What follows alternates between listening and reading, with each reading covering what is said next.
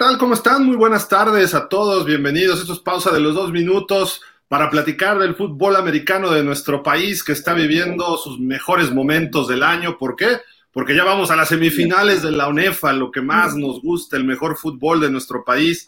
Pero bueno, los saludamos con muchísimo gusto. Marco Antonio García, Santiago Ibáñez, José Luis Ayala, Jorge Iglesias, su servidor, su servidor, perdón, Gildardo Figueroa, con muchísimo, muchísimo gusto. ¿Por qué? Porque viene lo mejor de nuestro fútbol. Pero primero que nada vamos a saludar al buen Santiago Ibáñez, que hoy anda como Jacobo Zabludovsky. ¿Qué pasó, Lolita? ¿Cómo estás? ¿Cómo estás? Buenas tardes. ¿Qué tal, Gil? Buenas tardes. Lo que pasa es que se escucha muy fuerte, pero bueno, ya estamos aquí listos. Ya estamos aquí listos para hablar de lo que nos gusta el fútbol americano de, de, nuestro país.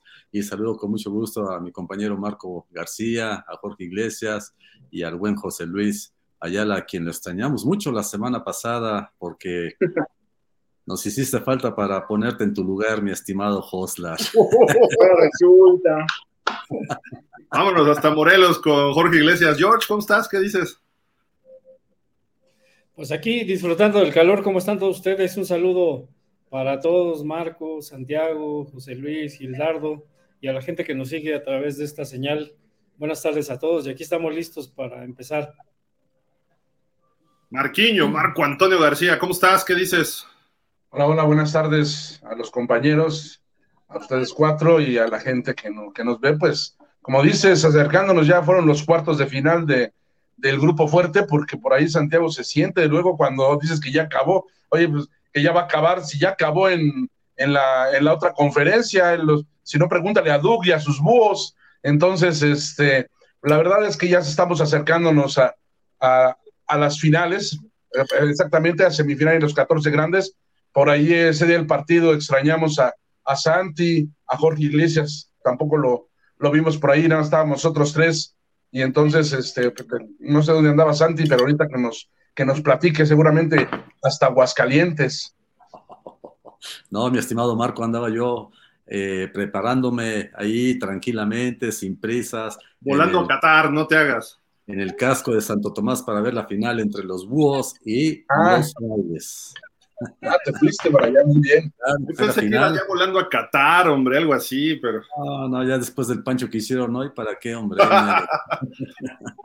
pero quien no hace panchos es el taekwondo, ¿verdad, mi estimado José Luis Ayala? Joslar, ¿cómo estás? ¿Qué dices? Buenas tardes. Bien, bien.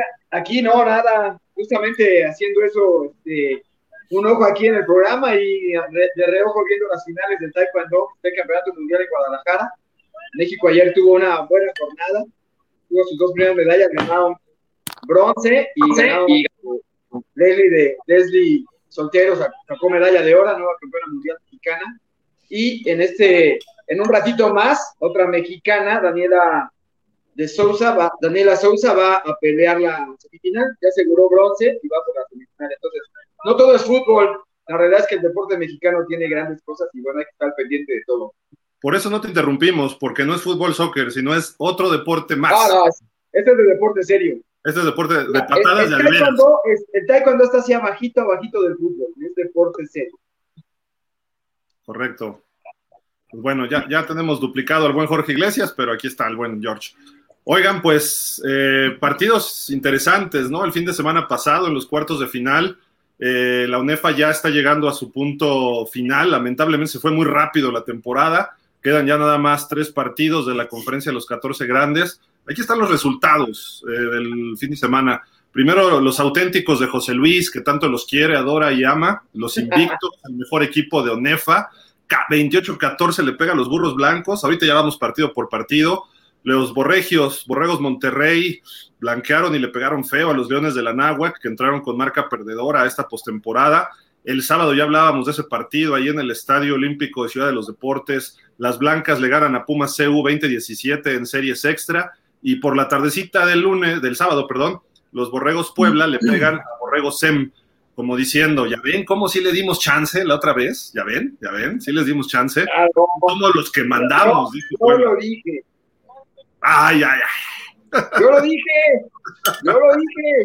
Sus borregos Puebla de toda la vida, Gil. Sus borregos Puebla de toda la vida. No, no, yo tengo que reconocer que las primeras, digamos, cuatro jornadas yo decía que le, faltaba esos borregos para demostrarme que eran de verdad, pero cerraron muy bien y crecieron mucho y ahora sí de aquí paso. Pues bueno, vamos a empezar, Santi, por el partido del primero. Vamos en orden, ¿no? Los burros blancos visitando a los auténticos. Eh, impresionante partido, sobre todo por tierra, por parte de los auténticos. Si tengo entendido que hasta llovió un rato, ¿no? Si no mal recuerdo en este partido, pero después como que se calmó. Y los auténticos, cuando quisieron, eh, metieron el acelerador y sacaron el partido. No sin antes llevarse un buen susto, ¿no? Por los burros que les empataron a 14, ¿no? Efectivamente, en el tercer cuarto el partido se puso muy interesante, muy, muy riesgoso para los auténticos Tigres, que inicialmente pues iban ganando 14-0 y antes de terminar la primera mitad, pues los eh, burros blancos anotaron el touchdown para ponerse 14-7 y bueno, llega el tercer cuarto, empatan a 14 y la moneda estaba en el aire, pero bueno, al final de cuentas, el cuerpo de corredores de los auténticos Tigres, encabezados por José de Jesús Delgado, número 33, hizo dos anotaciones, y se ve que eh, Tigres no depende únicamente de, Axel Montini, número 39, sino tiene un cuerpo de corredores eh, excelso, ¿verdad? Con este delgado. También tenemos a Alan Reyes Grande, número 25. Tenemos a Ángel Alvarado, número 31. Y a este muchacho Carlos Valadez, número 28, que de alguna manera han sacado la cara por parte del ataque terrestre de los auténticos Tigres y es uno de los fuertes del equipo del coach Antonio Zamora de alguna manera, pues era lógico que la victoria se quedara en terreno del Regiomontano, o más bien de San Nicolás de los Garza. Y bueno, hicieron bueno los pronósticos, los auténticos Tigres, y están en la semifinal a recibir este sábado, este viernes, allá en el Gaspar Más, ante otro equipo politécnico como son las Águilas Blancas del, del IPN. Así que una buena victoria, una buena participación del coreback número 11, Patricio Quiroga, que lanzó dos pases de anotación, y bueno, yo pienso que los Tigres eh, sufrieron un poco en, el tercer cuarto, pero al final de cuentas hicieron lo necesario para sacar la victoria.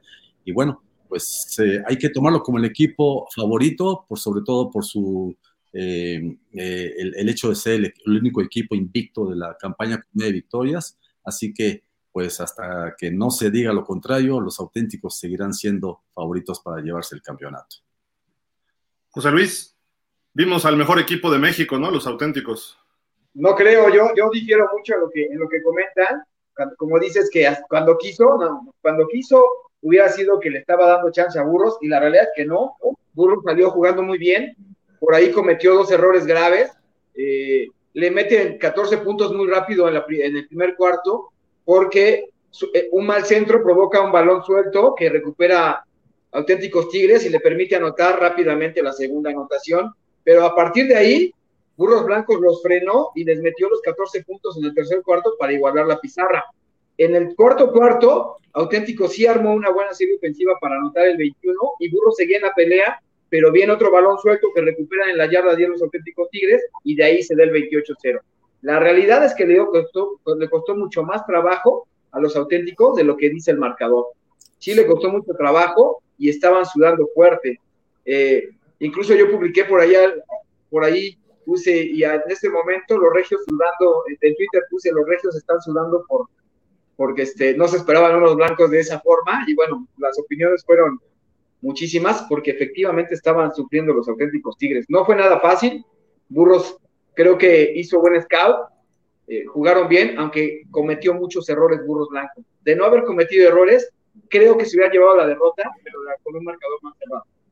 Auténticos Tigres sí es un mejor equipo, jugó bien, ganó bien, y tampoco Montini fue tan, tan, tan fundamental. Creo que tiene otros dos corredores que lo hacen muy bien, además que la defensiva también lo hace muy bien.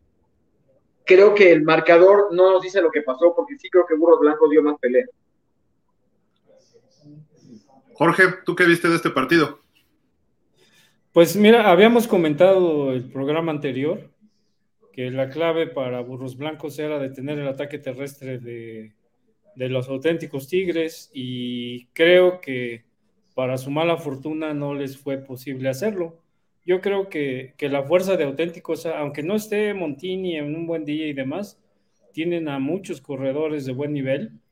Su línea ofensiva hace siempre un buen trabajo. Y yo creo que quien aspire a, a ganarle auténticos y quitarles el invicto en lo que resta de la postemporada. Tiene que apostar a, poder controlar ese ataque terrestre que la verdad les ha resultado muy, muy bueno, aunque Tigres ha hecho un papel decoroso y todo lo demás, pues aquí lo que cuenta es ganar, ¿no? Y desafortunadamente para ellos, pues no mostraron los argumentos o no tuvieron la suficiente potencia en su defensiva para poder controlar ese ataque terrestre. A mí me parece que, auténticos es, es, la base para poder jugarles y aspirar a ganarles, poder controlar el ataque terrestre. Estimado Marco. Yo es, eh, me dicen que Montini no es el mejor, no es, no es la base del equipo. Sin embargo, los tres, los tres compañeros mencionaron a Montini para que vean que sí es importante. Para mí es el caballito de batalla. Para mí es el caballito de batalla, el que a lo mejor no anotó, pero es el que hace las jugadas importantes. Cuando tienes una tercera y tres, se la das a él y te la va a hacer. Pero bueno, independientemente de eso, eh, en algunas cosas comparto más la opinión de José Luis, de que Burros fue mucho más equipo de lo que parece el marcador, que fueron esos errores, sobre todo ese mal centro a Aldo Herrera, al pateador, que fue el que, el que o sea, ellos cuando se despertaron en el primer cuarto llevan 14-0. Y sin embargo, yo creo por el contrario, Jorge dice que pues no lograron parar la carrera. Yo creo que al revés. Yo creo que a Burros Blancos lo que lo mantuvo en el partido fue que pararon la carrera la mayor parte de tres cuartos pararon la carrera. Por eso es que los mantenían en el partido y eran tres y fuera. Y Quiroga cuando lo presionas tantito, tantito ya no es tan, ya no es tan atinado. Y, y ellos que su fortaleza es la carrera, pues no podían, no podían hacer este hasta el cuarto cuarto y además, como dice también José Luis, en el cuarto cuarto, un balón suelto, o sea, se les facilitó. No es que hicieran todas sus, sus cuatro anotaciones, no recorrieron todo el campo como muchas veces lo hacen, porque Tigres sí es, si recordamos contra Borregos Monterrey, su primera serie fue recorrer 80 yardas para anotar, y contra Burros no fue así. Sus anotaciones fueron porque se las pusieron cerca de la anotación, y entonces sí, los, los, los corredores de, de Tigres pues sí te avanzan tres, cuatro yardas mínimo con el puro poder que tienen. Y es como fueron las. Pero yo al revés, yo creo que la defensiva mantuvo, mantuvo a Burros en el partido todo el tiempo. Y excepto, digo, no, en el cuarto cuarto fue cuando lograron despegarse. Algunos dicen eso, no es cuando ya lo decidió eh, Tigres, ya ganaron. Pues yo no creo que hayan dicho tres cuartos no vamos a jugar a máxima, ¿eh?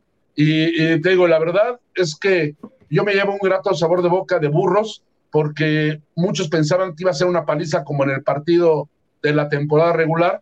Lo hablamos aquí hace ocho días, yo decía que no iba a ser igual, que, no, que eran muchas circunstancias diferentes y que no iba a ser el, el mismo marcador y fue mucho más cerrado de lo que, como dicen, de lo que parece. Yo creo que Burros eh, lo hizo mejor de lo que muchos esperaban tenía que pelear, ¿no? Su lugar ahí. Yo, yo, yo sí creo que cuando quiso auténticos aplicó el acelerador. Manejaron el partido a comodidad, iban 14-0, lo fueron llevando, no se aplicaron a fondo, mal hecho por ellos, sin duda alguna.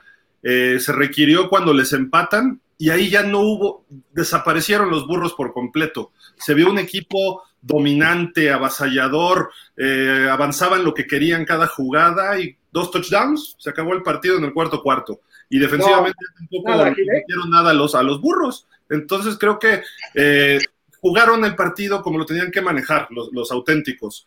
Eh, igual que lo hicieron contra Borregos. A Borregos fue a base de estar trabajando todo el partido y en el cuarto, tercer, cuarto, cuarto, cuarto, ya los habían dominado. Y así ha sido la labor de auténticos. Lo que pasa es que de repente hay partidos que ganan 31-0 o cosas así, ¿no? Con otros equipos. Eh, los burros sí, estoy de acuerdo en eso, Marco creo que Burros salió a dar lo mejor que, tuvo en la temporada. Creo que fue el mejor partido que dieron en toda la temporada. Quizá contra el Tec fue buen partido. Quizá contra el Tec fue buen partido, pero fue en casa. Este yendo allá al Gaspar Más, tiene mérito lo que hizo Burros, que cerrar el partido al final, empatarlo, eso tiene su mérito, sin duda alguna. Ya que el otro equipo esté jugando al 70 o al 60% es otro rollo.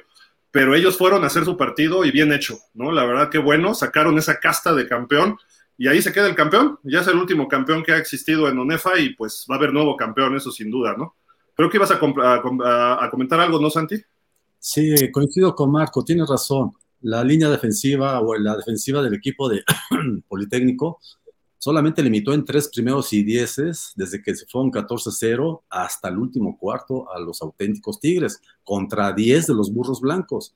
Entonces, incluso como que presagiaba en el medio que pudiera darse una sorpresa cuando empataban a 14 puntos. Entonces, definitivamente, ya después del MOF del jugador de, burros blancos que derivó en un balón eh, suelto a favor de los auténticos que generó el touchdown de, de, auténticos, ahí fue cuando ya se despegaron los, los muchachos de, de Toño Zamora. Pero sí, eh, yo creo que la defensiva de Burros Blancos hizo un excelente trabajo durante ese periodo y bueno, ese le dio ese, ese, esa salsa que necesitaba el encuentro para no hacerlo tan evidente de que no, pues van a ganar fácil los auténticos. Pero bueno, yo pienso que el esfuerzo hecho por los muchachos del coach eh, López ahí queda y bueno, deben sentirse satisfechos por el trabajo desarrollado y de alguna manera, bueno, pues se les agradece que hayan puesto el corazón de, de, de, por medio para poder dar un, encuentro que, que, fuera competitivo, ¿no? ¿Cuántas yardas por tierra terminó Auténticos? Eh, déjame checar si tengo aquí el dato. Mm, Yo no lo vi, pero... No lo tengo aquí, de si quieres ahorita. bueno, digo, era una pregunta así un poco al aire, pero no, no pasa nada. ¿Ibas a decir algo, José Luis? Sí, fíjate, hay, hay, hay, hay una clave yo no estoy para nada de acuerdo contigo, Gil, en que dices que cuando quiso auténtico. No, la verdad es que le costó mucho trabajo el partido. Tan es así que antes de que Auténticos metiera su segunda anotación, de que viniera este balón suelto, eh, Axel mandó un pase largo, fue completo. Los oficiales decretaron que fue incompleto porque no tenía los dos pies dentro. Era muy difícil. Yo sí vi que era pase completo, pero era muy difícil determinarlo ahí en el terreno del juego y yo lo di como incompleto. Si lo hubieran dado completo, hubiera avanzado. Y hay que aclarar que eran árbitros de la Ciudad de México, no eran árbitros regios. La verdad es que en este partido no se notó ningún favoritismo del arbitraje. Pero ahí, si hubieran dado como completo ese, ese envío, Burros Blancos ya estaba a distancia de un gol de campo cuando menos. Y entonces no se hubiera presentado el error del balón suelto y se le hubiera apretado más desde el inicio del partido auténtico Tigre. La realidad es que fueron circunstancias y auténtico se pudo despegar hasta que tuvo los errores de burros blancos de los balones perdidos. Porque si no, le hubiera costado mucho trabajo. Yo también vi que frenaron a la carrera. Y sí vi que Montini es deficiente, pero creo que los otros dos corredores de auténticos también son buenos. Es decir, no todo depende de Montini. Todo el esquema de corredores de, de auténticos es bueno. Es bueno, ya no es solo un corredor, sino los tres son buenos. Y Burros Blancos los logró frenar bien. Entonces, sí creo que fue muy circunstancial el marcador. No creo que Auténticos haya jugado al 70%. Yo creo que jugaron totalmente bien y le echaron todas las ganas. Yo así lo vi. Oye, yo, quería, se me pasó comentar algo que lo que acaba de decir ahorita José Luis. La verdad, qué bueno que, fueron árbitros de otro lado. Si hubieran sido regios, a lo mejor el marcador hubiese sido totalmente distinto, porque hubo varias jugadas, varias jugadas que fue de criterio del árbitro y que o no marcaron el castigo que hubieran marcado los regios. Yo por eso eh, eh, durante el partido hasta comenté aquí en, con nosotros, en el grupo de nosotros, que iban 14-14 cuando eran árbitros neutrales, ¿no? Hasta dije, independientemente de como dice José Luis, cualquiera comete errores, como esa jugada que no supimos si había sido dentro o fuera del pase hasta que pasaron la repetición. Cuando pasan la repetición se ve claramente cómo el número 84, el 82 o el 84 de los dos receptores de burros tiene un pie adentro y hubiera sido completo. Sin embargo, los, los árbitros pues, decretaron que no, sí, efectivamente, no eran de Monterrey, es decir, se pueden cometer errores, sí, obviamente los árbitros, todos son, seres humanos y cometen errores. El problema de la gente de Monterrey es que siempre se equivocan a favor de, a favor de Tigres. Y ahora, ahora no, por ese partido fue, fue más cerrado. Digo, no, sí. qué bueno que no esté Enrique, si no ya me quisiera colgar, pero hay que reconocerlo que, se nota. No sé si viste, no sé si viste la transmisión regia, Marco, este, los comentaristas desde el principio disculpando a los oficiales, ¿no? No, y además al final, entonces, ojalá no vayan a pedir los, los chilangos, no vayan a pedir también locutores de allá, dice. Exacto. Porque, creo, que fue algo terrible lo que comentaron estos muchachos del canal 53 de la Uni. O sea, si te están provocando en redes sociales y eso, no agarras el micrófono para devolverlo a los chilangos, como ellos dicen, ¿no?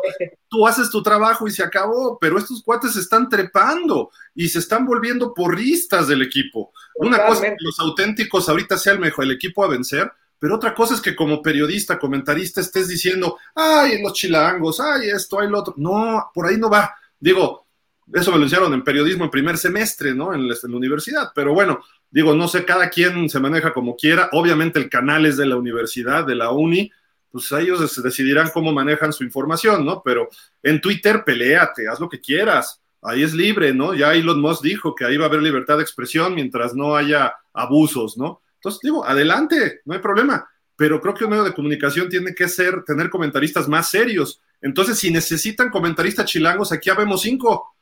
Podemos estar tres en la cabina y dos en campo, uno de cada lado para este viernes. Uni, les invitamos, llámenos. ¿no? O sea, digo, si necesitan, porque creo que ellos tienen esa, ese, ese, miedo, ¿no? De que vayamos los chilangos y narremos el partido. Fue muy chistoso, la verdad es que fue muy chistoso eh, eh, los comentarios que estaban haciendo. Oye, José Luis, tú comentaste por ahí en el grupo y en tu Twitter, me parece, que platicaste con el presidente de la UNEFA. Y sí, yo sábado platiqué con el del estadio, ¿no? Platiqué con, con el presidente de la UNEFA el, sábado eh, con Trejo Lucero y estuvimos ahí hablando en el en corto y en el, en el abierto y, y, le dije, le comenté que cómo estaba esa situación y me dijo, no, no, no, me dijo, es un hecho eh, que los, porque comentamos la jugada de, de, de, este pase que no marcaron completo los oficiales y acordamos los dos, bueno, no acordamos, sino que los dos coincidimos en señalar que pues, todos se equivo equivocan, ¿no? Pero él, de, sus palabras, él me dijo, lo, el problema es que de esta planilla regia es muy notorio y cada vez son mayores los, los, reclamos, no solo de los chilangos, sino de todos los que van a jugar allá. Y entonces él me dijo, esa planilla no va a pitar más este año, este año no va a pitar más, y se está analizando la posibilidad de que haya eh, una sanción por eso de haber utilizado décimas de segundo. En, en la pizarra. De las décimas, ¿no? De segundo. Las décimas. Solo me dijo, eso se va a definir en, en enero en la asamblea, pero sí se está analizando la posibilidad de que haya sanción porque sí, se, le digo, es que se inventaron un reglamento, el reglamento lo dice, no se pueden usar, aunque ellos tengan su reloj con décimas, no se pueden, me dijo, me dijo no, no, fue una violación total al reglamento y se les hizo la observación esa misma semana y, este, y eso seguramente va, va, a ser, va a ser tema de sanción. Buen, buen dato, eh. Y obviamente ya sabrás, ¿no? En redes sociales yo lo publiqué y ya sabrás todos los los regios salen ahí a defender a sus árbitros, que atacar a los chilangos, que queremos. Pues no, mi hermano, solamente lo que queremos es que se respete el reglamento. Y está la información, ¿no? Y que hablaste Exacto, con el ahí está la acción, ahí está la acción. Quien se equivocó fueron ellos, porque además, el decir que se equivocó el árbitro en utilizar eso no tiene nada que ver con atacar a los auténticos. Nadie está atacando a los auténticos, estás criticando, como es nuestra chamba, el accionar del oficial, que hubieras accionado en cualquier otro partido. Jorge. Oye, Gil, pero todo este asunto es nada más político, porque en el campo de potros salvajes también el reloj tiene décimas de segundo y si van a sancionar a auténticos. No, pues pero es que no, pero los oficiales no lo utilizan, Jorge. Pero ahí los está. Los oficiales no utilizan las décimas de segundo. El problema que es que utilizaron las décimas de segundo. Pero los oficiales ya no usan un reloj, ¿no? Llevan el reloj de mano y cuando se está terminando te marcan un segundo, te marcan un segundo, no te marcan, no te marcan décimas de segundo. El error del oficial fue marcar décimas de segundo. Yo, yo, pero el oficial es la décimas, o, o, estaba en la pizarra, que es distinto. Estaba en la pizarra. Y en el campo de potros también tiene décimas de segundo. Yo, yo creo que por eso no pueden sancionar. Si el árbitro hizo algo mal, ahí sí. Y al árbitro, no tienen que sancionar sí. auténticos. No, al equipo no, al equipo, al equipo puede tener su, su, su pizarra con décimas porque este, tiene otros deportes, pero el que debe no utilizar las décimas es el oficial. Y fue el error acá que el oficial utilizó las décimas de segundo. Okay. El oficial debió haber marcado, queda un segundo, porque no se había terminado, entonces queda un segundo. Correcto. ¿No? Santi. Entonces, y entonces ahí, ahí fue el error del oficial. Es un error totalmente del oficial, no tiene que ver con que exista un reloj o no, es un error del oficial. A ver, José Luis, ¿cuándo hablaste con Trejo Lucero? El sábado. El sábado. ¿Y por qué pitó Crofa en el juego de Monterrey contra Leones? Esa es la planilla que pitó el, el juego de, de, Tigres, de perdón, de Tigres con Puebla. O sea, si estuviera sancionada, ¿por qué pitó ese juego? Pero lo van a sancionar en enero, dijo. No ahorita. Sí. Ah, bueno, pues entonces. Es una locura. Es que las medidas deben de tomarse en el momento, ¿sí? Si quieres evitar ese tipo de situaciones, debe ser en el momento, no Esta semana. Bueno, no, hace dos semanas, pero, mejor dicho. pero no hay un comisionado de arbitraje, ¿cómo van a decir que se hace bien o que se hace mal? Ese es el gran problema. ¿Es la voz del presidente contra la planilla arbitral? Exactamente. ¿El arbitral en el de Borregos Monterrey, este, Santi? ¿En el de Borregos Monterrey contra Borregos Puebla? Sí.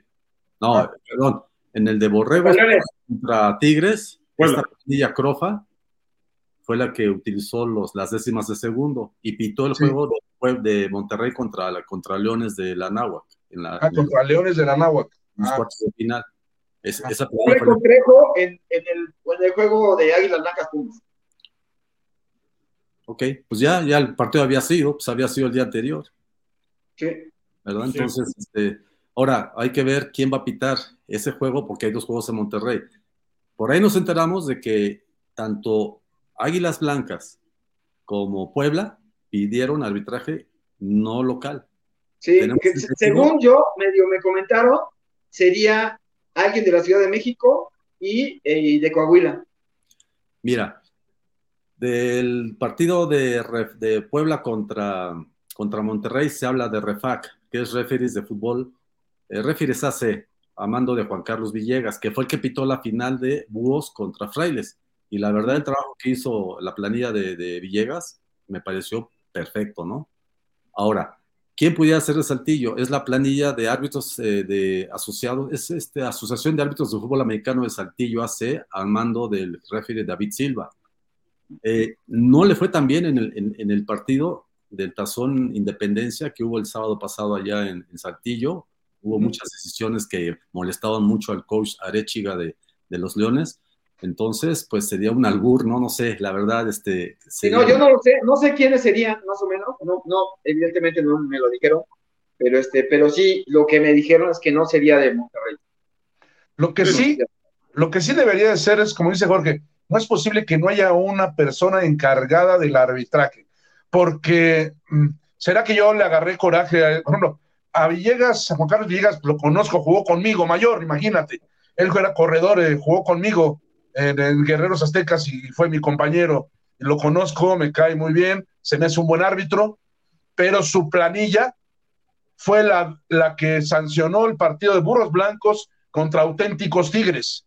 Cuando cuando, este, cuando Alejandro García salió fracturado. Y, el, y yo, ¿a, qué, ¿a qué voy ya eso? A que uno de los árbitros, el, el de línea, no puede ser, no puede ser árbitro una persona que, que pesa, si yo peso 120 kilos, él, él pesa 150. O sea, yo recuerdo ese, hay dos árbitros así. Yo, recuerdo ese y no corría nada, Marco. Sí, empezaba, dale cuenta, yo tengo la foto, tengo el video y la foto en esa jugada donde una jugada antes de la lesión, hacen el primero y diez, está en la banda y hacen el primer, hace un pase, hace el primero y diez por una yarda, más de una yarda, el primero y diez, y este oficial que pesa más de 150 kilos, llega corriendo sofocado a decir que fue una yarda antes del primero y diez. y entonces eso hace que sea cuarta oportunidad y que, y que hayan tenido que correr y vino la lesión. Pero si tuvieran árbitros, acá voy con esto, si tuvieran árbitros que estén preparados físicamente, es una cosa. Pero si tú ves a Villegas, está hasta más delgado que cuando jugaba. se ve un, un señor preparado, físicamente está preparado, pero no puede haber en su planilla por lo menos uno o dos árbitros que pesen más de 150 kilos. O sea, eso no puede ser. Debería, de, debería de, de haber un mínimo, un máximo en ese sentido, ¿no? Marco, ya no los hay, ya no los tiene. Esos de 150 kilos ya no están en su planilla. Lo pude ver en el juego de búhos. Ahora son linieros de borregos. Ah, no. no, yo pienso que Juan Carlos ah, es una persona, yo, yo no lo conozco como, yo no lo conocí como jugador, ¿verdad? Lo conozco como árbitro. Y es una persona este, seria, una, una persona que se preocupa por ofrecer el mejor trabajo con su planilla entonces, si eso sucedió en el juego contra Burros Blancos que mencionas, bueno, seguramente tomó cartas en el asunto, pero... yo se lo dije alguna vez en un partido de LFA que pitó, le dije, le enseñé, le, enseñé la foto donde, oye, este, esta persona no puede ser árbitro, velo. O sea, Eh, y este... en esa planilla, en otras planillas también sucede que ves a cada oficial que dices, ay, en la torre, pero ¿cómo puedes es que Mira, ahora sí que nos cae mal el fútbol soccer, a la mayoría. No lo, pero si tú ves a los árbitros de fútbol soccer, son atletas. Tú los ves y son atletas realmente. Y es como deberían de ser los de fútbol americano. Si tú ves a los árbitros de NFL, hay unos que están hasta más fuertes que algunos jugadores. O sea, son realmente atletas. Y para ser árbitro deberías de ser atleta, para, porque más que tienes que correr al ritmo de, de jugadores, tienes que estar en la jugada muy cerca. Entonces, la verdad es que sí se les tiene que hacer una, una preparación física y de vista, yo creo que es clave en, y el criterio, ¿no? Obviamente, la clave para ser árbitro, ¿no? Entonces, este, sí, le digo, Juan Carlos Villegas, yo conozco a toda la familia Villegas, que es familia de fútbol americano todos, su hermano jugó, fue linebacker en Cóndores, él jugó en Guerreros Aztecas, otro hermano también jugó en Guerreros Aztecas, o sea, los dos corredores y el otro linebacker, o sea, el papá, la mamá, todos iban a ver los partidos, es una familia de fútbol americano, ya después se empezaron a dedicar un poco a arbitrar y el que llegó más lejos ahora, pues es, Juan Carlos Villegas, que es, es referee es ¿Tú encargado debería ser el presidente de una comisión o algo de la UNEFA? O sea, sí, además, ¿es lo que vas? Sí. Sí. Ok. Ahora, en lo que mencionas de la preparación física de los árbitros, efectivamente en la Federación Mexicana de Fútbol, ellos tienen un programa de preparación física al 100%. Los meten a hacer ejercicio, los meten al gimnasio. Si tú los ves a la mayoría de los árbitros, velos cómo están hasta se les ve músculo, en sus brazos, en sus tórax. Eso es lo que debe. De deportes serios, Santi. Eso es lo que debe de pasar en el fútbol americano. pues ve, en la NFL, en la NFL también los árbitros, ¿ves cómo están? Exactamente. La, NCAA, ¿qué es lo que tendríamos que comparar a UNEFA, digamos, ¿no? Entonces ahí tampoco hay, hay algunos árbitros viejitos, digamos, pero corren y están en buena condición física. Jorge, ibas a decir algo. Sí, dos cosas. Uno es que a mí me parece que el problema es que las asociaciones de árbitros son independientes de la liga. ¿Sí? La liga no tiene su cuerpo arbitral, ni puede sancionar, ni hacer nada. O sea, si un árbitro tiene un, mal desempeño en un juego, ¿quién lo sanciona? Pues nadie. O sea, la liga no tiene ni vela en el entierro, ni mucho menos. Pero la otra cosa es la NFL, Jorge. Ya hay algunos árbitros contratados por la NFL, pero todos son como externos. No son hay algunas asociaciones, pero hay una comisión de arbitraje y ellos son los que sancionan a estos árbitros. Y es a lo que voy. Ahí en la NFL se establecen criterios de desempeño. Lo estamos viendo ahora con el asunto de los corebacks, ¿no?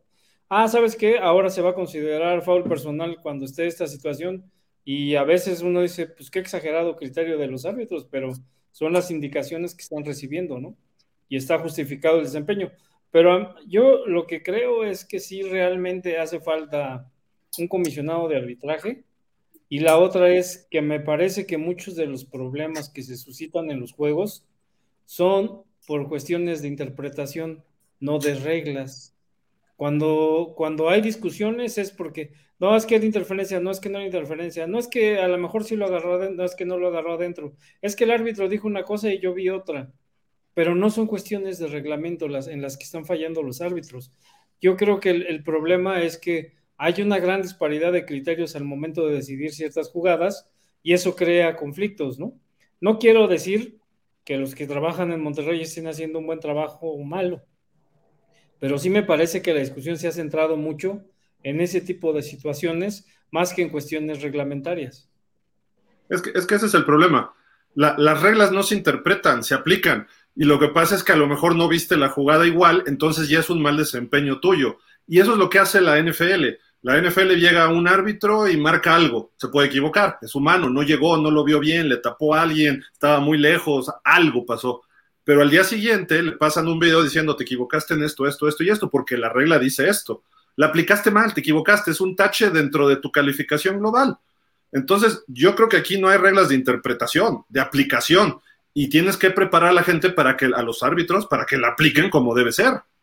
No, pero yo no dije que había reglas de aplicación, dije que a veces el criterio de los árbitros pareciera que está mal aplicado. O sea, cuando hay una interferencia de pase, es a criterio del árbitro casi siempre. El árbitro determina si fue o si no fue. Pero es que no es de criterio, es que ocurrió o no ocurrió. El árbitro la marca o no la marca.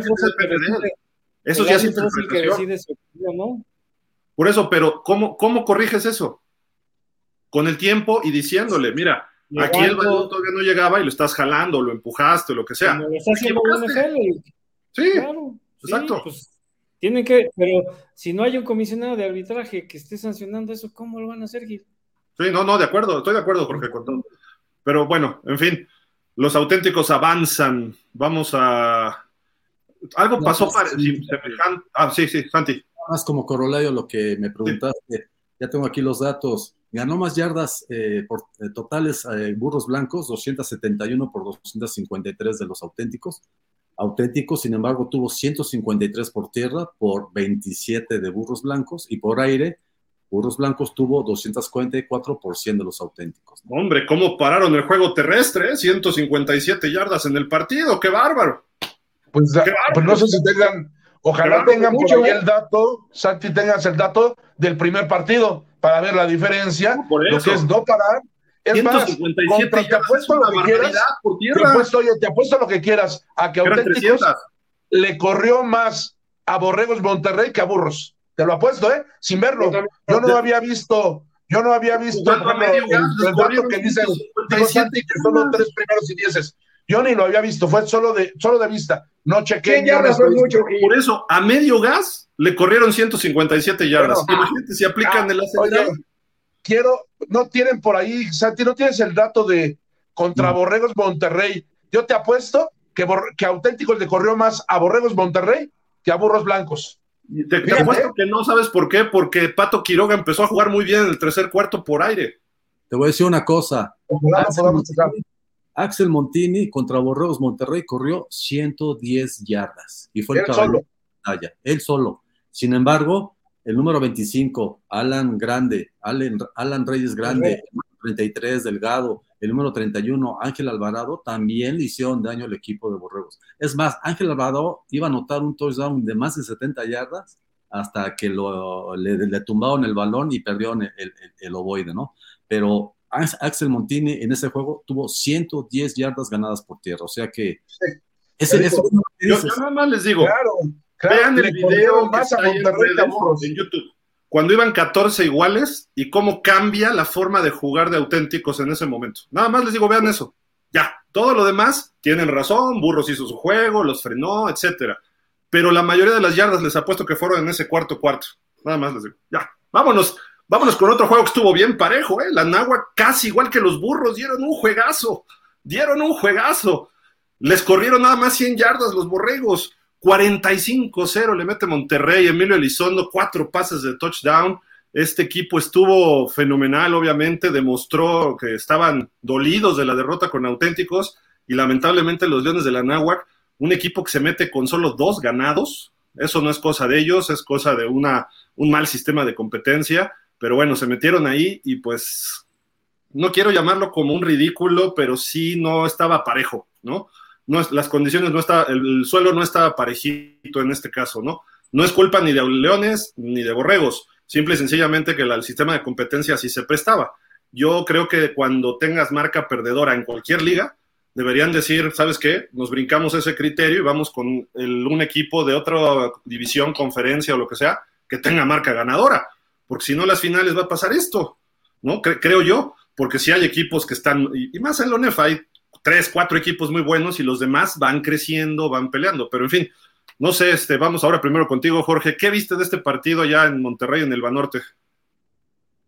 Pues el juego yo no lo vi, la verdad es que no lo pude ver. No tenemos Sky. ¿Y tú tienes Sky, La señal de Sky, la señal de Sky cambió de canal, pero no avisaron. Entonces hubo que hacer un cambio ahí que no se pudo hacer a la mera hora y no pude ver el juego. Pero lo comentamos también aquí en el programa antes del partido, el programa previo. Yo creo que ANEFA tiene que analizar muy bien si es conveniente tener cuartos de final con equipos como Leones de la Náhuac. Quizá habría que buscar un esquema como el que alguna vez tuvo la NFL, que después de, de los dos primeros sea en base al récord, ¿no? Para que los equipos con mejor récord sean los que califiquen a playoffs, porque Digo, finalmente, para la afición de Borregos Monterrey debe ser muy padre ir al juego y ver cómo apabullaron a los Leones, pero ¿qué caso tiene que un equipo con dos ganados enfrente a un equipo que perdió un solo juego en la temporada. O sea, la verdad es que desmerece mucho, creo yo, el espectáculo. Y para lo que venía haciendo la temporada, pues fue un lunar, porque la verdad, cuando me enteré del marcador dije, pues qué bueno que no lo pude ver, porque la verdad le hubiera cambiado, ¿no? Creo yo que ahora habrá que ver esta semana a Borregos Monterrey de verdad contra Borregos Puebla, va a ser un, un juego muy interesante, creo ahora sí los dos semifinales van a ser juegos muy interesantes, pero ya se están enfrentando equipos que tienen récords similares, ¿no? No, no, no equipos con dos ganados. La verdad, a mí me parece que eso fue, fue un error de ONEFA y creo que deberán de corregir para el año próximo. Correcto. José Luis. Yo coincido en todo lo que dice George. Creo que fue un despropósito este partido. Es evidente que Leones está varias rayitas abajo de Borregos Monterrey. Eh, fue muy fácil yo había señalado que Borregos Monterrey se había reservado, no los jugadores, el cocheo, se reservaron muchas cosas para el clásico contra los auténticos Tigres. Y que en postemporada esto iba a cambiar totalmente y creo que así fue. Creo que ellos ya utilizaron, viendo que el juego iba a ser fácil, utilizaron ya el partido como para meter en ritmo a su ataque ofensivo, a su defensiva y demás. La realidad es que yo creo que lo utilizaban más como su pre, pre este, postemporada para poder armar el equipo y Borrego se metió a ritmo, se metió a ritmo porque Leones no tenía nada que hacer, ¿no? Platicando con Lucero, que es parte de allá, me decía que no hay, que no están nada contentos con el desempeño del coach de Leones y que seguramente va a haber cambio. Ese coach no, es que es muy bueno para infantiles y juveniles, pero ya que en mayor, pues la realidad es que no tiene el talento para ser head coach de Liga Mayor. Entonces, seguramente va a haber un cambio ahí en Leones porque este coach no es y por lo demás, pues Monterrey, creo que Monterrey lo que hizo fue aprovechar el juego para meterse a ritmo. Y ahora sí, está en un ritmo muy, muy acelerado. De acuerdo, de acuerdo, perdón. Este, mi estimado Marco, tú sí lo viste.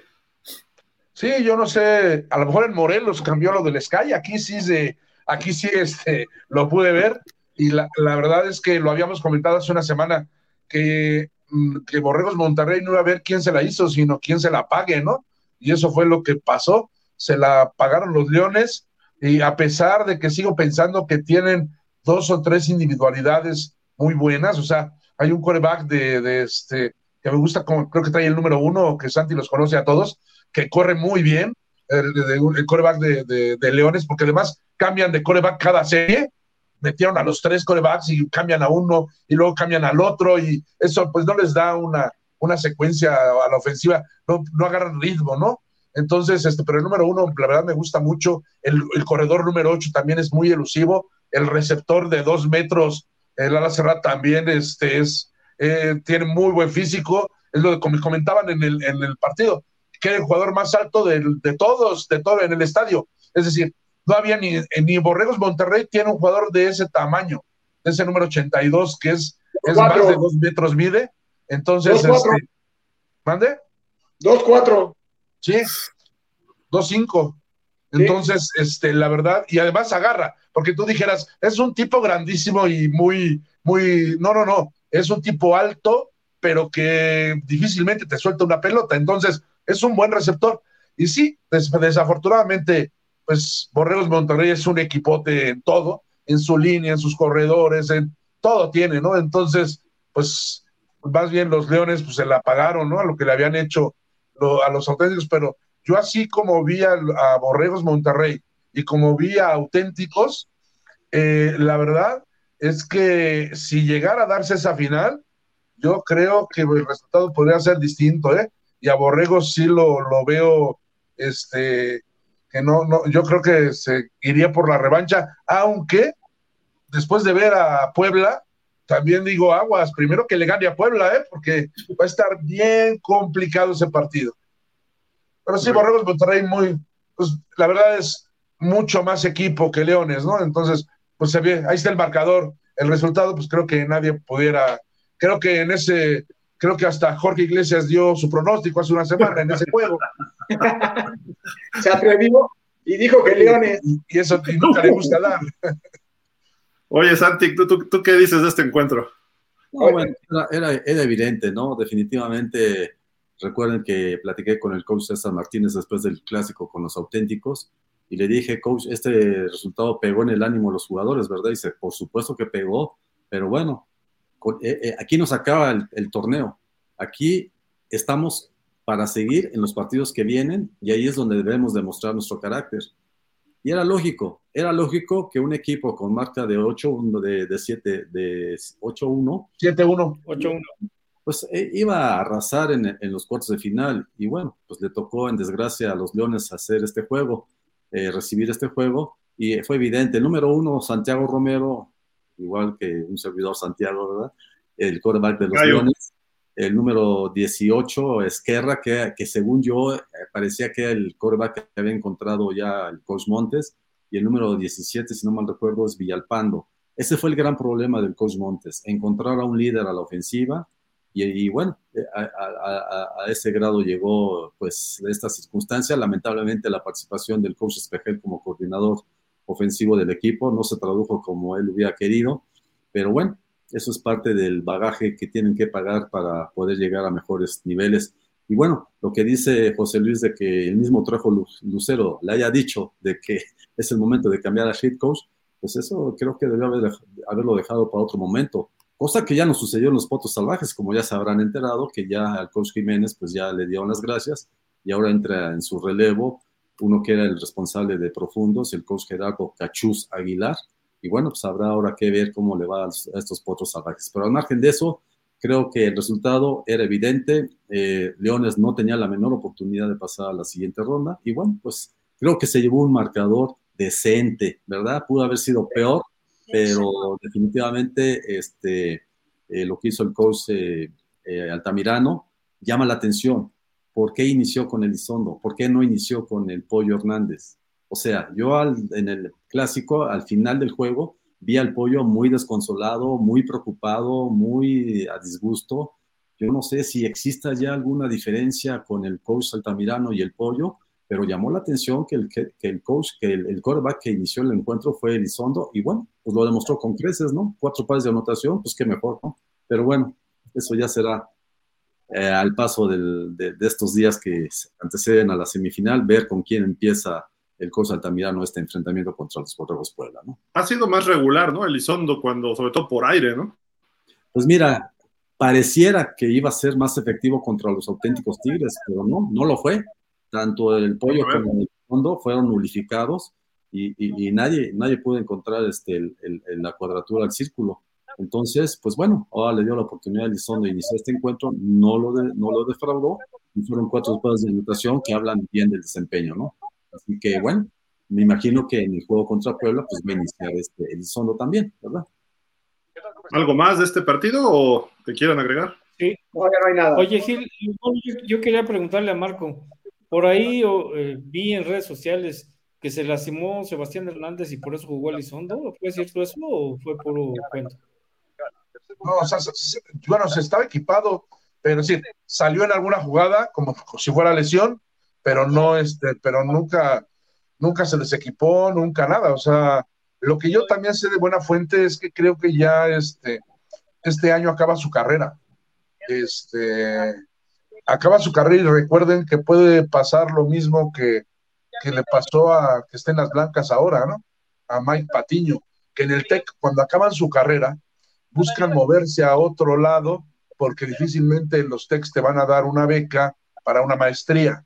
Entonces, yo por ahí, ahí por ahí me dijeron que era probable que, se, que el siguiente año se moviera de, se moviera de Borregos Monterrey Sebastián porque acaba ya su carrera y pudiera ser que a lo mejor este, pues lo sabe Altamirano y, y empiece con Elizondo, pero Elizondo también creo que es su último año, entonces más bien ahí debería estar muy preocupado eh, a, eh, Altamirano para saber, porque siempre se ha ido con, con este muchacho Sebastián Hernández, ¿no? O sea, le tiene mucha confianza, eh, a veces no está jugando también y sigue con él, entonces, este, yo creo que, que se resintió algo, le dolió, no sé si fue el tobillo, este, y le y, pues, pidió salir y ya lo ya no, no lo quiso arriesgar, porque además Elizondo lo hace muy bien.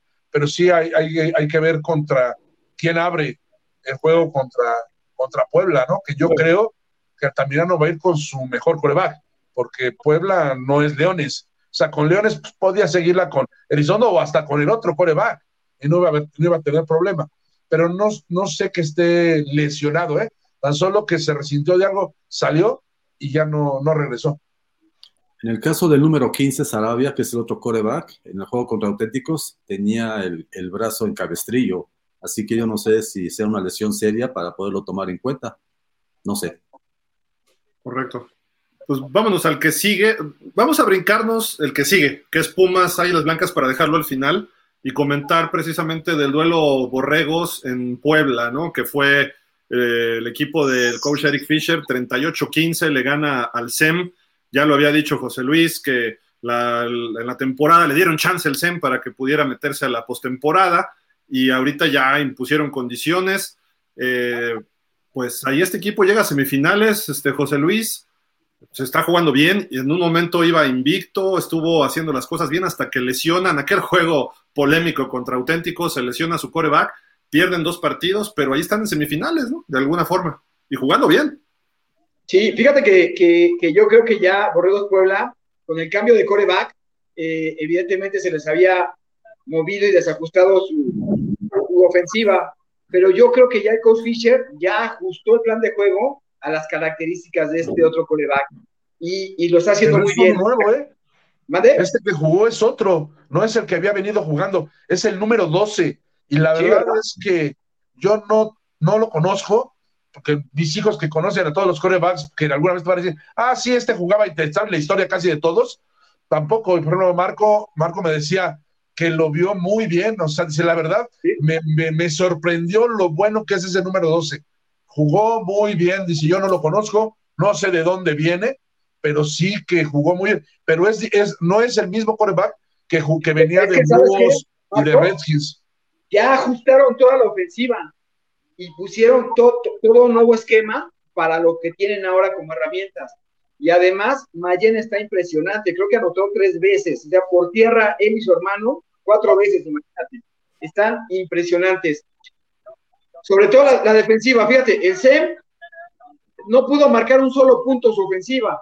Mete 15 puntos, pero lo hacen con una patada de, de salida que meten hasta la zona de natación el fielder se va por el centro, lo agarra por el lado izquierdo y se va, se escapa 80 o 90 yardas, creo, por allá.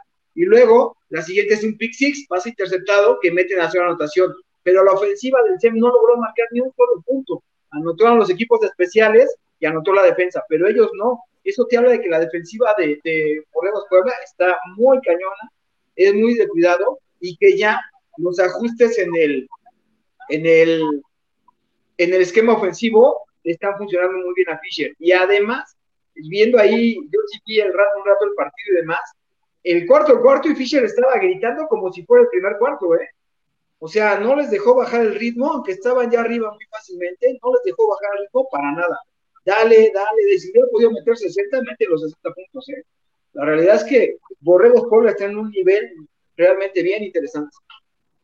el 12 se llama Patricio Valdés Villarreal. Tiene 22 años.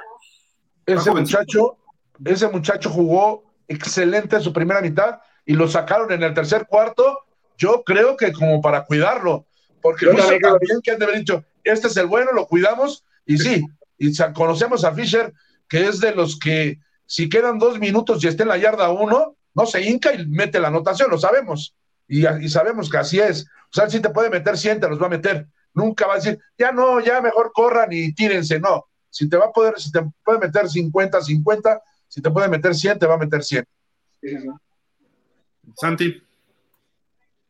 Sí, estaba viendo la estadística. Curiosamente, tanto Borregos Monterrey como Borregos Puebla fueron los dos equipos en cuartos de final que menos yardas permitieron, 218.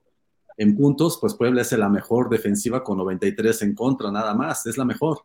Entonces, este muchacho Patricio Hernández, recuerden que empezó a jugar después del juego, el primer juego que tuvieron con el SEM, que perdieron 10-7 los Borregos Puebla, y, muchos nos preguntamos, bueno, si después había hecho buen papel Omar Baladés, eh, Omar Gibran Baladés, que sustituyó a Puentes en el juego contra Pumas Zacatlán y que tuvo una buena participación, eh, ¿qué fue lo que pasó? ¿No, ¿No le pareció lo que hizo contra Borregos eh, SEM al coach Fisher? Bueno, pues el caso, el caso es que metió a Patricio Hernández y desde ahí mantiene la titularidad de, Patricio Valdés, ¿no? Sí, sí, Patricio eh, es Patricio Hernández, Patricio Hernández número 12. Yo lo tengo como Valdés Villarreal. Bueno, ok, número 12. Perdón. pero se llama Patricio. Ah, no, tienes razón. Se llama Patricio Valdés. Sí, es que me estoy confundiendo con el que le, mandó el, pase de, anotación, ¿no? Pero bueno, entonces, este, lo ha hecho muy bien este muchachito y la verdad, desde en el juego contra Borrego Sem, en el partido de cuartos de final, inició y, lo hizo bastante bien, se combinó perfectamente bien con este Fernando Mayen, que hizo cuatro anotaciones. Entonces, eh, va a ser un, juego, o sea, dejaron claro, aquí Borregos Puebla, aquí está presente, vamos a hacer, vamos a validar nuestra posición de mejor defensiva y bueno, eh, lo demostraron después de esa derrota. Recuerden que hubo ahí fricciones al final del primer encuentro entre Borregos Puebla y Borregos Zen. Y bueno, pues con este marcador 38-15 quedó más que evidente que pues los Borregos Puebla es más equipo que los del coach Acevedo, ¿no?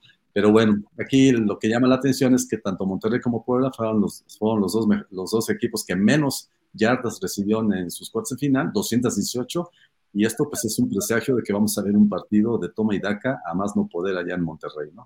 Díganme, yo, siento, no, no he visto las estadísticas, creo que la defensiva de Puebla es la mejor de, la, de toda la UNEFA, ¿no? Eh, no tengo el dato, pero al menos de esta. ¿no? ¿no? sé, en puntos yo creo que sí, nada más le metió treinta y tantos auténticos, pero nadie le había metido más de diez, y como dijo ahorita José Luis, ¿no? Los quince fueron producto de equipos especiales y un pick six. Efectivamente, el número 14, Héctor Espinosa, en ese regreso de patada de kickoff de 99 yardas. Y hubo un dato ahí muy, muy interesante. No sé si vio en ese juego, cuando vino la anotación de, de Borregos Puebla en el kickoff, como que lo iban a taclear, hizo un giro el muchacho este y ahí agarró la velocidad para escaparse de los posibles tacleadores. Eso fue lo que le ayudó para escaparse 99 yardas hasta, hasta touchdown. Entonces son de esas habilidades que tienen los muchachos para no darse por vencidos y seguir moviendo las piernas hasta más no poder y bueno, alcáncenme, alcáncenme si es que pueden. Y luego, creo que fueron cinco balones perdidos o cuatro, dos fue por, intercepción y los dos que interceptaron terminaron en anotación. La, defensiva de Puebla, entonces. Pregúntame, quién interceptó esos dos balones, ¿verdad? Eric Andrade, el líder, el, líder interceptor de la liga. Interceptor, o sea, sí está muy gruesa la defensiva de Puebla. Otra pregunta, por ejemplo, ¿los este, registros de estadísticas se suman, los de playoff, con la temporada? No, se manejan independientes. Nada más es la temporada. Ok, ok. Eh, falta Jorge, creo, ¿no? De este partido. Sí.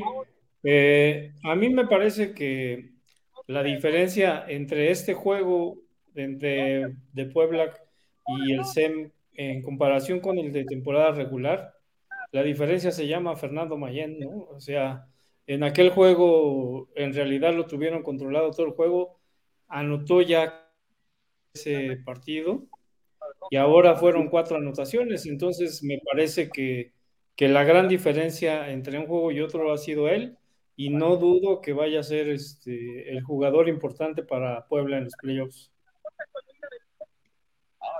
Aquí, tengo el dato de temporada regular. Permitieron 2004 yardas Borregos Puebla, sí fue el mejor. Y 2006 Borregos Monterrey. Lo que decía Santi, las dos defensivas fueron muy buenas. Y luego viene Borrego Sem con 2009 yardas totales en la temporada. hasta antes de esta semana, ¿no? Fíjate, por eso te llama la atención, porque Borrego Sem tiene una buena defensa y aún así les metieron 38 puntos. fue muy eficiente la ofensiva de Puebla. Sí, sí, correcto. Y Fernando Mayen fue el mejor corredor en cuartos de final con 144 yardas. Así que hay un dato interesante. ¿Ustedes sabían que Fernando Mayen estuvo probando suerte con Borregos Monterrey? Y lo cortaron. No, no lo cortaron. Él no estuvo a gusto y se fue. Y se fue, algo así, sí. Pero sí estuvo allá buscando y no. A enfrentar a sus excompañeros, lo cual le da un ingrediente más, es, más de, más, más sabor, ¿no? Va a ser interesante. Y, el, ¿no? y el coreback de Puebla que está lesionado, se me fue su nombre, él también estuvo allá en Monterrey y se vino para acá, porque él estuvo en Prepa Tech. Exactamente. Es que normalmente eso pasa en el TEC. Quien no se queda por X, Y o Z razón en Monterrey termina en alguna sucursal, digo, en otro campus. Lo curioso, ¿no? Lo curioso lo de Fernando Mayen. Oigan, ¿algo más de este partido? ¿no? No. Pues vámonos al que llamó la atención, al que generó la expectación de todo el fútbol americano en nuestro país, que si bien a mi gusto no fue la entrada que yo creí que iba a haber en el estadio, no deja de ser un super entradón, no deja de ser un super ambiente. El partido cumplió la expectativa en emociones. Si bien creo que hubo muchos errores por los dos lados, creo que el partido eh, fue, valió la pena, ¿no? Y gana 20-17 en series extra el equipo de las Águilas Blancas. Alan Herrera dio un buen partido con dos touchdowns y la defensiva de las Blancas le interceptan tres veces a Leonardo Garza, que a mi gusto es un gran coreback, tiene una técnica fenomenal, pero no le fue bien. Digo, una intercepción no fue culpa de él, le pega a un receptor y termina por ahí cayéndole al safety, ¿no? Pero creo que Pumas, eh, más bien Águilas Blancas, empezó dominando y de repente se apagó y Pumas empezó a dominar el partido. Y de repente empatan al final del segundo cuarto y todavía empieza el partido a moverse, por ahí anotan las Águilas Blancas y al final este chico Garza, no por, no por brazos, sino por tierra, se mete al touchdown, empatan y mandan a series extra. Eh, creo que tuvo momentos importantes del partido que pudo haber dado el cerrojazo a Águilas Blancas y no pudo, no pudo en tiempo regular. Afortunadamente para ellos, eh, ganaron en la serie extra, que pudieron frenar nada más con un gol de campo en la primera serie de los Pumas, y luego viene a base de, carreras, empezaron a avanzar esas 25 yardas y no pudo el equipo de, Pumas ya frenarlos. Quizá ya el momento era total, total de Águilas Blancas, ¿no? Y fue un buen partido, me, gustó mucho la emoción y todo. estábamos Marco, José Luis y yo en el campo y fue, fue fabuloso el ambiente. Creo que se pudo haber estado mejor, creo que sí, pero no me quejo, ¿no? No sé, este, eh, ¿tú qué viste, Marco, en este partido? Porque a mí me gustó cómo se llevó todo el partido y los dos equipos cómo se entregaron. Bueno, eh, fuera del partido también me gustó que, que nuestro jefe de, pausa de dos minutos hiciera amigas con el jefe de pre, del director de prensa ahí de, los Pumas de la UNAM. Y que ya se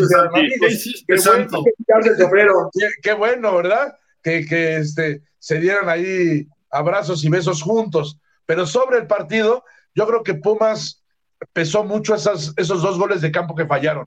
Y más uno de ellos que era muy cerca.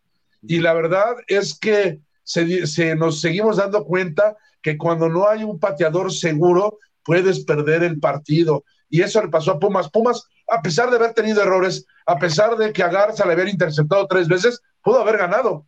Esto, y, lo comentamos ahí tú y yo. Decíamos, oye, Pumas puede ganar, ¿eh?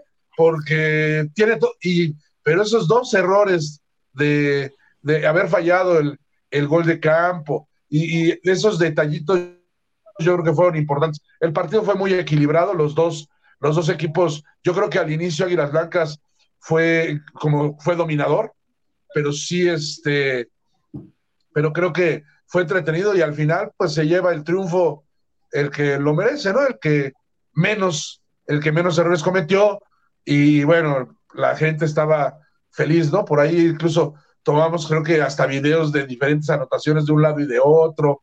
La verdad estuvo muy entretenido el partido, estuvo, por ahí anduvimos buscando a Jorge Iglesias, y ya después ya Santi ahora nos dijo que él estuvo en el de búhos, por eso no lo encontramos, porque vueltas y vueltas al campo, me cansé de tantas vueltas y no, ni a Jorge ni a Santi lo vimos. Sí, no, increíble. Jorge en la NFL, Santi en búhos, sí, no se puede. no, no, no, no. Es una final. Yo lo vi por Canal 11.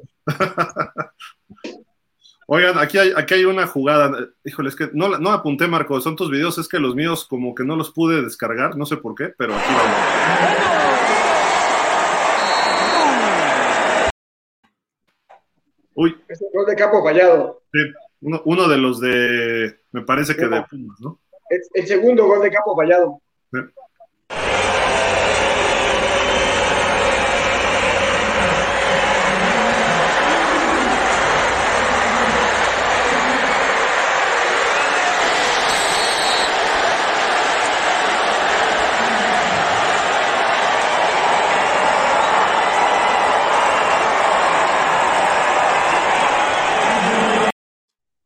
Faltaban 27 segundos, porque hasta le preguntaste al árbitro en la banda cuánto tiempo queda, 27 segundos cuando el coreback Leonardo Garza se escapa, no iba a hacer pase, no encuentra a nadie, corre, corre, se escapa y se viene encima de uno. Ya por eso ni alcanzamos a, tomarlo exactamente cuando entró ahí a la anotación y este y quedaban solo 27 segundos. Fue el touchdown del, bueno, del 14-13 y había duda, ¿no, Marco? De que no vaya a fallar el extra, ¿no? No, deja de, de, esto, sino que fue cuando fue, o sea, si seguimos ese video, anotan y no, no, fue en, la única que donde no echaron Goya. O sea, anotan y no se oye la Goya, porque todo el mundo estaba diciendo, y si no meten el, punto extra, y cuando anotan el punto extra, es cuando está ya la Goya. En cambio, las otras anotaciones, en las otras anotaciones, siendo la anotación, está ahí el Goya, y lo tengo, José Luis, las ¿Sabes qué pasó, ¿eh? ¿Sabes qué pasó, Marco? Que los oficiales, ninguno, ninguno marcó la anotación. Oye, apareció Todos nos dimos cuenta que fue anotación hasta que se colocaron para el punto extra. Porque ninguno oficial marcó la anotación. Ve la, toma del video, la línea de con las manos arriba. En la Yo no vi ningún oficial Garza calla, calla exactamente va, a los va, va, de nuevo el video, va de nuevo el video. Repítelo.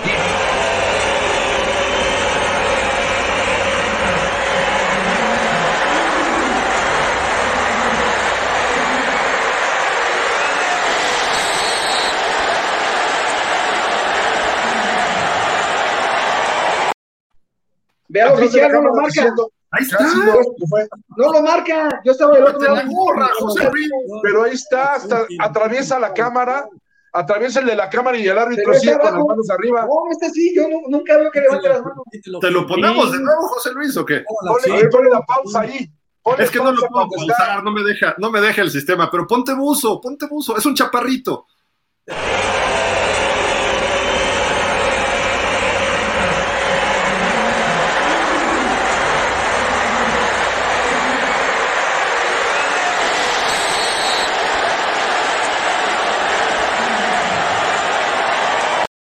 Final. Ah. Hasta el final sí ya se ve que levanta los brazos. Es que lo tapa la del camarógrafo. Del otro lado en el que yo estaba nunca se vio, ¿eh? Ah. Nunca se vio que algún oficial levantara y por eso yo creo que no salió el Goya. Porque no se había visto, no se vio que nadie marcara la plantación. Pero estuvieron festejando. En mi narración. Festejando en el fondo. En mi narración. con Leonardo Garza. En mi narración lo digo. Eh, los Pumas están festejando, pero ningún oficial ha marcado, porque de este lado nadie lo marcó, nadie señaló, te lo juro, y también tengo el video, tengo el video del otro lado. Y no yo, estaba de ese lado, José Luis, también, y estaban festejando ahí, y todos lo vimos. ahí ya ese oficial, pero no se vio. Bueno, yo creo que es lo que pudo haber pasado. Es que a lo mejor te tapé yo, no sé, como un poco ancho, pero... Que no vimos que la marcaron. Pero bueno, ahí, ahí está esa, esa acción, ¿no? Este, buen partido, ¿no? es Bueno, Marco, ¿estabas hablando algo más? No, no, no, estaba comentando precisamente, me llamó mucho la atención de que la gente estaba, la verdad, angustiada y preocupada porque faltaba, eh, faltaban 25 segundos, pero había que anotar el punto extra, porque si no anotaban el punto extra, perdían. Entonces, hasta que anotaron el punto extra, en ese momento estalló el Goya y bueno, y finalmente pues se fueron a, a tiempos, bueno, a series extras, ¿no? No tiempo extra, sino a series extras. Déjame hacer una pausa. La mexicana está peleando la semifinal en el Campeonato Mundial de Taekwondo. Perdió el primer round, acaba de ganar el segundo y van por el tercer round. La que gane pasa la pelea por el oro. La plata. ¿En dónde se ve eso? Eh, está en Guadalajara, el Campeonato Mundial. Pero por tele, ¿dónde? ¿En video? No tengo con un sistema especial yo. Ah, nada. Pues, oh. Perdón. Por eso hay mucha promoción al taekwondo. No, lo pueden ver en Claro Sport. En Claro Sport, ahí lo están viendo. Ahí lo pueden ver. Marca claro. Acá hay otra jugada. Creo que esta es la de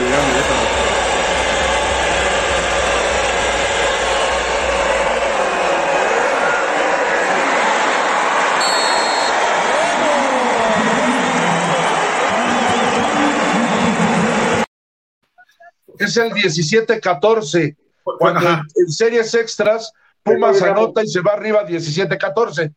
Es esa. Y el que sigue es la anotación del triunfo. Ahí, va. Oye, yo quiero hacer algunos comentarios ahí. Pero déjame poner el video y ahorita ya hablamos. Dale.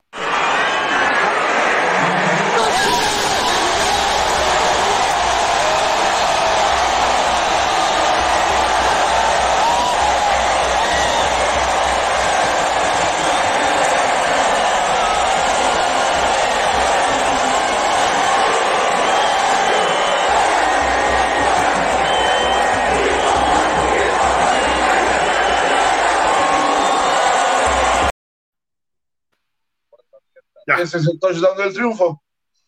Ahí está. Hoy hasta me vestí de rojo por mis águilas blancas de toda la vida. Eso es todo. Seguro. ¿Que no? ¿Por Dios? Sí, seguro.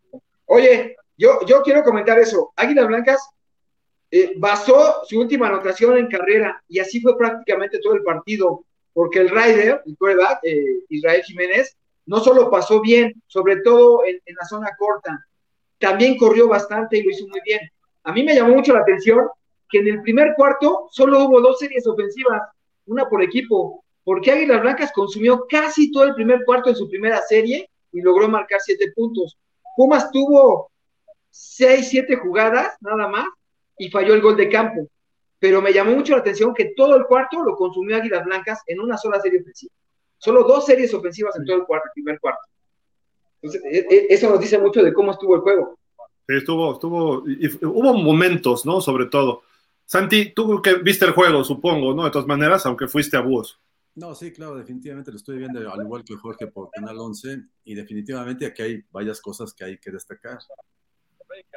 Pumas tuvo más yardas ganadas en total que Águilas Blancas. Fueron 362 por 236 de Águilas Muchas Blancas. más. Pumas tuvo 21 primero y 10 contra 13 de Águilas Blancas. ¿Cuál fue el gran problema de, de, de- Pumas? Ah, entonces va otra. Esteban Espinosa tú, fue el mejor, el, el mejor en yardas mezcladas de los cuartos de final con 211 yardas. Logró 9 primeros y 10. No anotó. A mí en lo particular me llama la atención un hecho que ya señaló no sé quién al principio, si Marco, fuiste tú, Gil, no recuerdo, el, el pateador de goles de campo.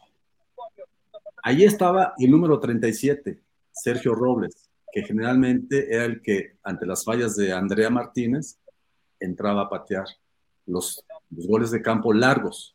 Y en ocasiones, el 46, metieron al 46. pues empezaron a habilitar al número 46, que es un power back. No sé si sea él, Patricio Olvera.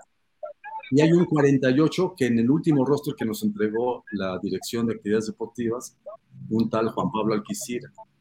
Había cuatro pateadores. En el juego contra Borregos, en el juego contra Borregos eh, Monterrey, un punto extra fallado que pudo haber sido importante para el resultado. En el juego que perdieron contra Águilas Blancas, recuerden que el punto extra del 20 20 27 salió un churrito de Robles. Entonces, creo que ahí fue el punto clave para el equipo de, de Pumas. No haber tenido un pateador de confianza. Y hay que ver que este Olvera, si fue el que metió los goles de campo o el que intentó los goles del campo contra Pumas, pero contra Águilas Blancas, falló uno de 49 el primero, que salió desviado, y el de 26, que digo, fue patético, ¿no? Sí, es- Pero- ese no lo fallas, ¿no? pero metió uno de 50 en la serie extra. O sea, esa, esas circunstancias, pues te habla de que hay una situación que, que no se trabajó bien en, en- en Pumas. ¿no? Pero bueno, creo que esta es una enseñanza para el equipo de José Luis Canales, que de alguna manera tiene que, tiene que solucionar para el próximo año. Cosa muy distinta a lo que pasa con auténticos Tigres y Borregos Monterrey. Ustedes vean todas las temporadas de Liga Mayor y qué le caracteriza a estos dos equipos, sus excelentes pateadores de, de El goles de arbitraje. No, no, perdón, perdón. Entonces, ¿por qué no en Pumas? ¿Por qué no en Águilas Blancas? ¿Por qué no en Burros Blancos? Por favor, este es un departamento importante. Y bueno, ya me lo dijo el coach Duke cuando le, le refuté yo que no había tenido contundencia en el juego contra, contra Frailes en el partido de temporada regular, que fueron los, los, los anotadores de, de goles de campo los que le dieron el triunfo, que me dijo, mi estimado San- Santiago, si con eso también se ganan los partidos, ¿verdad? Entonces, pues sí, tiene razón. Entonces, creo que este departamento es algo que tiene muy descuidado el equipo de, de Pumas CU y lo tienen que trabajar a fondo para aspirar a mejores resultados. ¿no? Eh, Dijiste algo de este chico Esteban, ¿no? Está impaciente de decirnos, hasta acá nos dimos cuenta que ganó México. Ganó México, ganó la mexicana, Perdió 2-1, ¿no? y, y sí da emoción, perdió el primer round, ganó el segundo, y en el tercer round iba perdiendo 4-0, 4 4-2, y faltando 3 segundos, conectó 5 puntos. Y le gana a la campeona mundial que tenía 5 años invicta, era la campeona del mundo, la campeona olímpica, y ganó la mexicana, y con eso asegura la medalla de plata, y en una hora y media va por la medalla de oro. ¿De dónde era la rival? ¿Eh? ¿De dónde era la rival? De China Taipei. China. China Taipei. Excelente. Pero, pero sí me emocioné. La realidad es que. No nos dimos cuenta.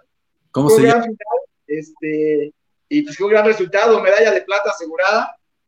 ¿Quién- la ¿Cómo se medalla llama de esta oro. chica? ¿Ya la ganaste a la mejor? A la asegurada número uno. Bueno, ahora tú quedas. ¿Cómo- ¿Cómo se llama esta chica, José Luis? Daniela, la- la- Daniela Souza. Daniela Paola Souza. ¿De dónde es? ¿De qué? Bueno, no, creo, creo que es de, este, de Guadalajara. No recuerdo bien, pero creo que es de Guadalajara o de Chihuahua. De Río de Janeiro, Santi. Río de Janeiro, pero vive en Guadalajara. No, no, no, es una, es una mexicanota y bien. Sousa. Bueno, está bien. Souza. Que- que- es- esto da gusto, ¿no? Que los mexicanos les vaya bien y que logren eso- estos Y ha sido un triunfos. gran, es el segundo día de medallas y en el primer día México, no, es el tercer día de medallas, en el primer día no compitieron, o fueron eliminados los que compitieron, ayer sacaron las primeras de, de bronce y oro y hoy ya tiene una plata, entonces está, está, está caminando bien. Así Regresando como al partido. en el partido, este, José Luis, estaba ahí ¿Eh? Sergio Olvera y pues su hijo fue a los Juegos Olímpicos como clavadista. Osmar Olvera, Osmar Ajá, Olvera es medallista sí. ya en, en Juegos Olímpicos. Es, es- es- Y Sergio Olvera, gran corredor de las Águilas Blancas, Sí. volaba por los cielos, le encantaba brincar, yo creo que de su hijo de ahí lo sacó, ¿no? Y además sí, sí, sí, nos es- comentó es- aquí en pausa que su mamá era gimnasta. Eh, es, su mamá es instructora de ballet, instructora de natación y, y hace tenis y hace gimnasia también. Es una familia de deportistas, la realidad de deportistas, porque las hermanas pequeñas también son atletas. Correcto. Juegan flag, hacen, hacen, hacen, hacen danza y otras cosas. La verdad es que es una bien. familia de atletas. Y fíjate, platicando con el coach Olvera el, el, el sábado, él me decía que Pumas si hubiera jugado con su número 18, le hubiera ganado a las Águilas Blancas.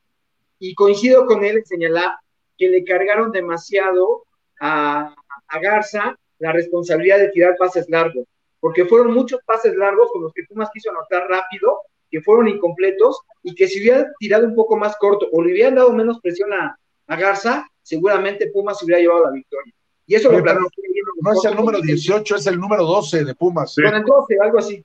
Oye, pero Garza, jugó muy bien, salvo las intercepciones, que fueron tres. No, fueron un- dos. Fueron dos y un fumble. No, fueron tres intercepciones. No, Dos y un fumble. un fumble. El primer balón que fue fumble Sí. y después las dos intercepciones. Ajá, sí. Sí, el número 5 fue el que recuperó el fumble de, de, de Garza. Bueno, yo, yo, yo vi a Garza al final con el coach Alonso, el coach de, coordinador ofensivo, ¿no? De los Pumas. Y Es Porque Es el coordinador ofensivo es el mismo Canales. ok, estaban todos los corebacks ahí y otros coaches. Ah, Me esperé y platiqué un rato con el coach Alonso y estaban ahí, pues todos llorando, desconsolado Garza. Y yo creo que es un coreback, un muchacho con mucho talento. Me gusta cómo lanza. Se combina muy bien con este chico Esteban Santi y lo comentamos ahí Marco y yo como el tercer cuarto. Es que ¿quién más tiene Pumas que no sea Esteban? Venía tercera y 15, iban con él y hacían el primero y 10. Venía segunda y 25 y lo hacían con él. O venía tercera y 2 y lo hacían con él. Y dices, oye, busquen algo más, denle diversidad también. ¿sabes qué? se volvió predecible Pumas. Yo creo que ese fue el problema, justamente que se volvió predecible porque le echaron toda la responsabilidad a Garza y no supieron cómo Y a quitársela. Esteban. Le mandaron pases largos, pases largos que no se completaban, o porque actuaba bien el perímetro, o porque el receptor soltaba el balón, porque el pase salía bien. Y Garza demostró mucho coraje, pero le avientas al equipo, no es que él se lo cargara, se lo aventaron encima. Y entonces ese fue el gran problema de Pumas. Y yo creo que Pumas le pudo haber ganado a Águilas Blancas, pero se casaron con esa idea, se casaron con esa idea, y por eso al final la realidad es que se impuso Águilas Blancas. Pero Pumas tuvo mucho para ganar el partido. Y hubo una jugada en la última serie que empata Pumas. Ya venía tercera y como 18, una cosa así. Y sale Rolando Garza, no, no Rolando de su nombre, sino sale corriendo hacia su derecha y lanza el pase. Y me parece que fue uno de los Omaña. Llega y se le va las piernas. Le marcan una falta personal y ya los habían parado. Y quedaban dos minutos, no sé, o sea, prácticamente ahí regala el primero y diez y le abre el camino a los Pumas y los Pumas empiezan a avanzar y terminan empatando. O sea, un detalle mental, eh, por poco y les cuesta quizá más al partido, ¿no? Por lo menos se fueron a series extras por eso. Pero también hay que destacar que, que, José Ángel, el místico, jugó también impresionante, dio un gran partido, y sí, en otro nivel, está muy bien. Eh, la defensiva también lo hizo muy bien de Águilas Blancas. Creo que, que ellos prepararon bien el juego. Eh, Solares, el, defensivo de Pumas, estaba desesperado y por ahí en redes sociales están viendo videos cómo tiraba rodillazos, pellizcos, estaba desesperado. La realidad es que no sabía cómo pararlos y se desesperó y empezó a jugar sucio. La realidad es el, el 21, el 21 dio un partidazo de Pumas.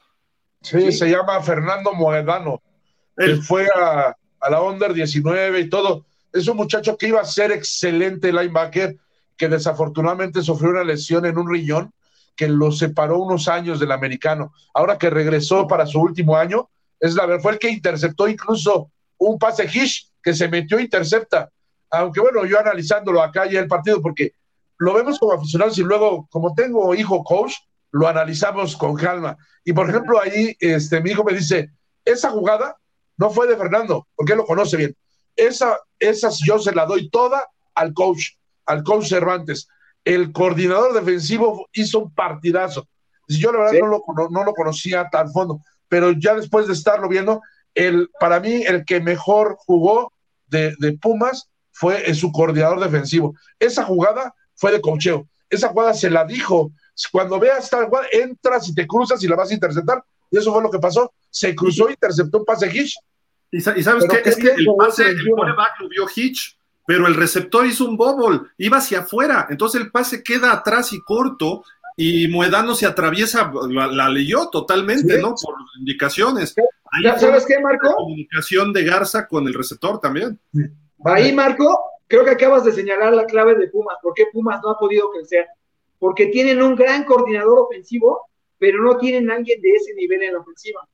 No hay un coordinador ofensivo que realmente mueva el equipo y que vea todas las piezas, las herramientas y las sepa administrar sobre todo. Y a la defensiva sí. O sea, el, coordinador defensivo ha hecho un gran trabajo con Pumas. Sí, eso es lo que te digo. Yo ya analizándolo desde otro punto de vista, porque se analiza distinto ver el juego a, repetir las jugadas y analizar qué hizo cada uno, etcétera. Este, ¿sabes qué pasa? Que desafortunadamente los coaches que son coaches y coordinadores ofensivos, les pasa mucho eso. Por ejemplo, coach Alfaro. El coach Alfaro es head coach y es coordinador ofensivo.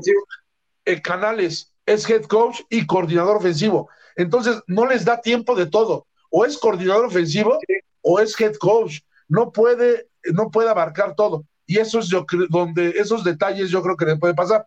Porque yo sí creo que José Luis Canales es un buen coordinador ofensivo, muy bueno pero no puede ser head coach y al mismo tiempo es ofensivo. Ahí pierdes, o sea, no puede ser de las dos. Eso es solo McDaniel de Miami, discúlpame. Y, fíjate, a Garza le quedan tres años muy buenos. O sea, Garza va a ser una figura de la liga, pero tres o cuatro, ¿no? demasiada presión, demasiada presión para este año. Ojalá ya haya aprendido para los que vienen. Pero este juego, exageraste mandándole y dejándole presión a él. Y, y nada más finalmente, se vendieron todos los boletos disponibles, no faltó afición, al contrario, entró mucha más de la que esperaban. Este, la realidad es que se vendieron todos los boletos disponibles. No quería dejar pasar ese, ese dato, porque el estadio, si abren toda la venta, se llena, ¿eh? Pero se vendieron los disponibles. De acuerdo a lo que a mí me comentaron en el poli, hasta nos dijeron, oye, entraron como 5 mil personas más de las que esperaban. ¿Cuánto habrán entrado? ¿25 o 30 mil? No, como 23, entre 22 y 23. Sí, porque era lo que comentábamos, me dijo, Gil, ¿como cuánto yo le calculé? Yo creo que son como 25 mil. No, entre 22 y 23. Pero fue lo que había disponible, lo que pusieron disponibles. ¿Cuánto le cabe a ese estadio? Treinta y tantos. Como 35, ¿no? Como 35. Como 23 que dices, sí, es lógico.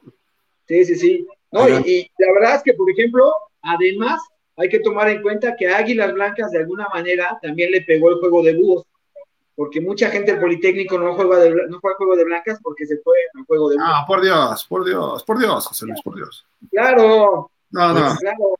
Oigan, ya y aún así, aún así, Águilas Blancas le metió más gente que Pumas. Había más. Sin hablar a Jorge, no ha opinado nada, hombre. Sí, Jorge, aquí tienes que robar la voz a veces, la palabra. Perdón, ya no, ya no voy a hablar. Lo primero que, lo primero que quiero comentarles es que en realidad ya lo había dicho yo la semana pasada, que Pumas estaba fallando mucho con sus equipos de especialistas de gol de campo y punto extra. Y que si no corregían ahí, eso les podía costar que quedaran fuera de playoffs. Ya lo vimos. Eh, José Luis nos informó antes de empezar la temporada que era el único equipo que tenía un coach de pateadores, pero pues la verdad es que el trabajo dejó mucho que desear en esa posición y creo que fue uno de los factores que incidió para que Pumas no pudiera ganar este juego. La otra es, yo me quiero referir a Esteban Espinosa, porque aunque parece que él estuvo todo el tiempo adentro y que abusaron de, utilizarlo y demás, yo pienso que si ven ustedes el video del juego, hay situaciones de tercero y largo y situaciones difíciles para la ofensiva, y en lugar de, de utilizar a Esteban Espinosa, en ese afán de estar moviendo a sus corredores, lo tuvieron en la banca en esas jugadas en las que él es el hombre más peligroso que tiene Pumas. Entonces, si cuando viene un momento de definición para tu ofensiva, sacas a tu mejor hombre y juegas con otro, y, me parece que en Pumas han pecado mucho del hecho de presumir que todos los jugadores en el equipo están al mismo nivel, y eso no es cierto. Es decir, Esteban Espinosa está por encima de cualquier corredor que tiene Pumas y me atreveré a decir que a veces hasta de cualquier receptor es un jugador muy completo del cual no puedes prescindir en ningún momento y menos en un juego de postemporada. Es decir, si, si tienes que jugar 45 jugadas, pues 45 jugadas estás adentro, pero no puedes sacar a tu mejor hombre en el ataque alegando lo que tú me digas, que lo descansaron, que querías probar con otro jugador. Él era el jugador que le estaba haciendo daño a las Águilas Blancas y en momentos cruciales, porque yo lo estuve checando eh, a la hora que estuve viendo el juego, venía tercero y ocho y lo sentaban. Entonces, ¿qué es lo que quiere hacer Pumas? O sea, eh, si, si no dispones de tu mejor hombre en los momentos críticos, pues está complicado.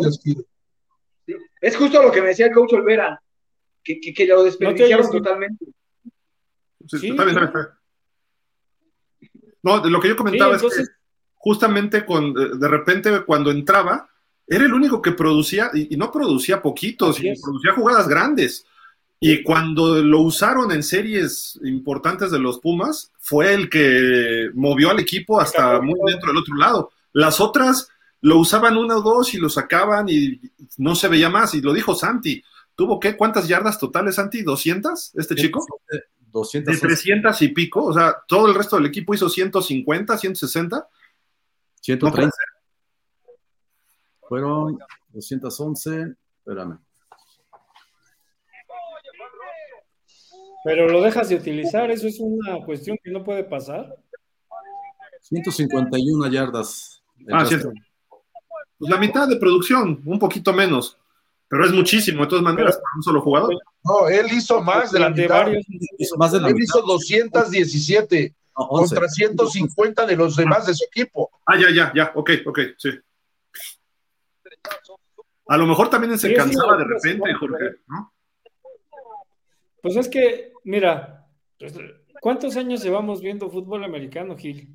¿Cuándo has visto que un equipo siente a su mejor corredor, aunque tenga que estar 45 jugadas adentro? Pues no, nadie.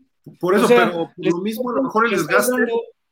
Dando, Perdón, ¿eh? Yo no lo vi desgastado en ningún momento. A Esteban Espinosa, cada que lo metieron, dio yardas. Cada que lo metieron, dio yardas. Si hubiera estado desgastado, te hubieras dado cuenta porque o, ya no empieza a correr bien, o le dan calambres, o cualquier cosa.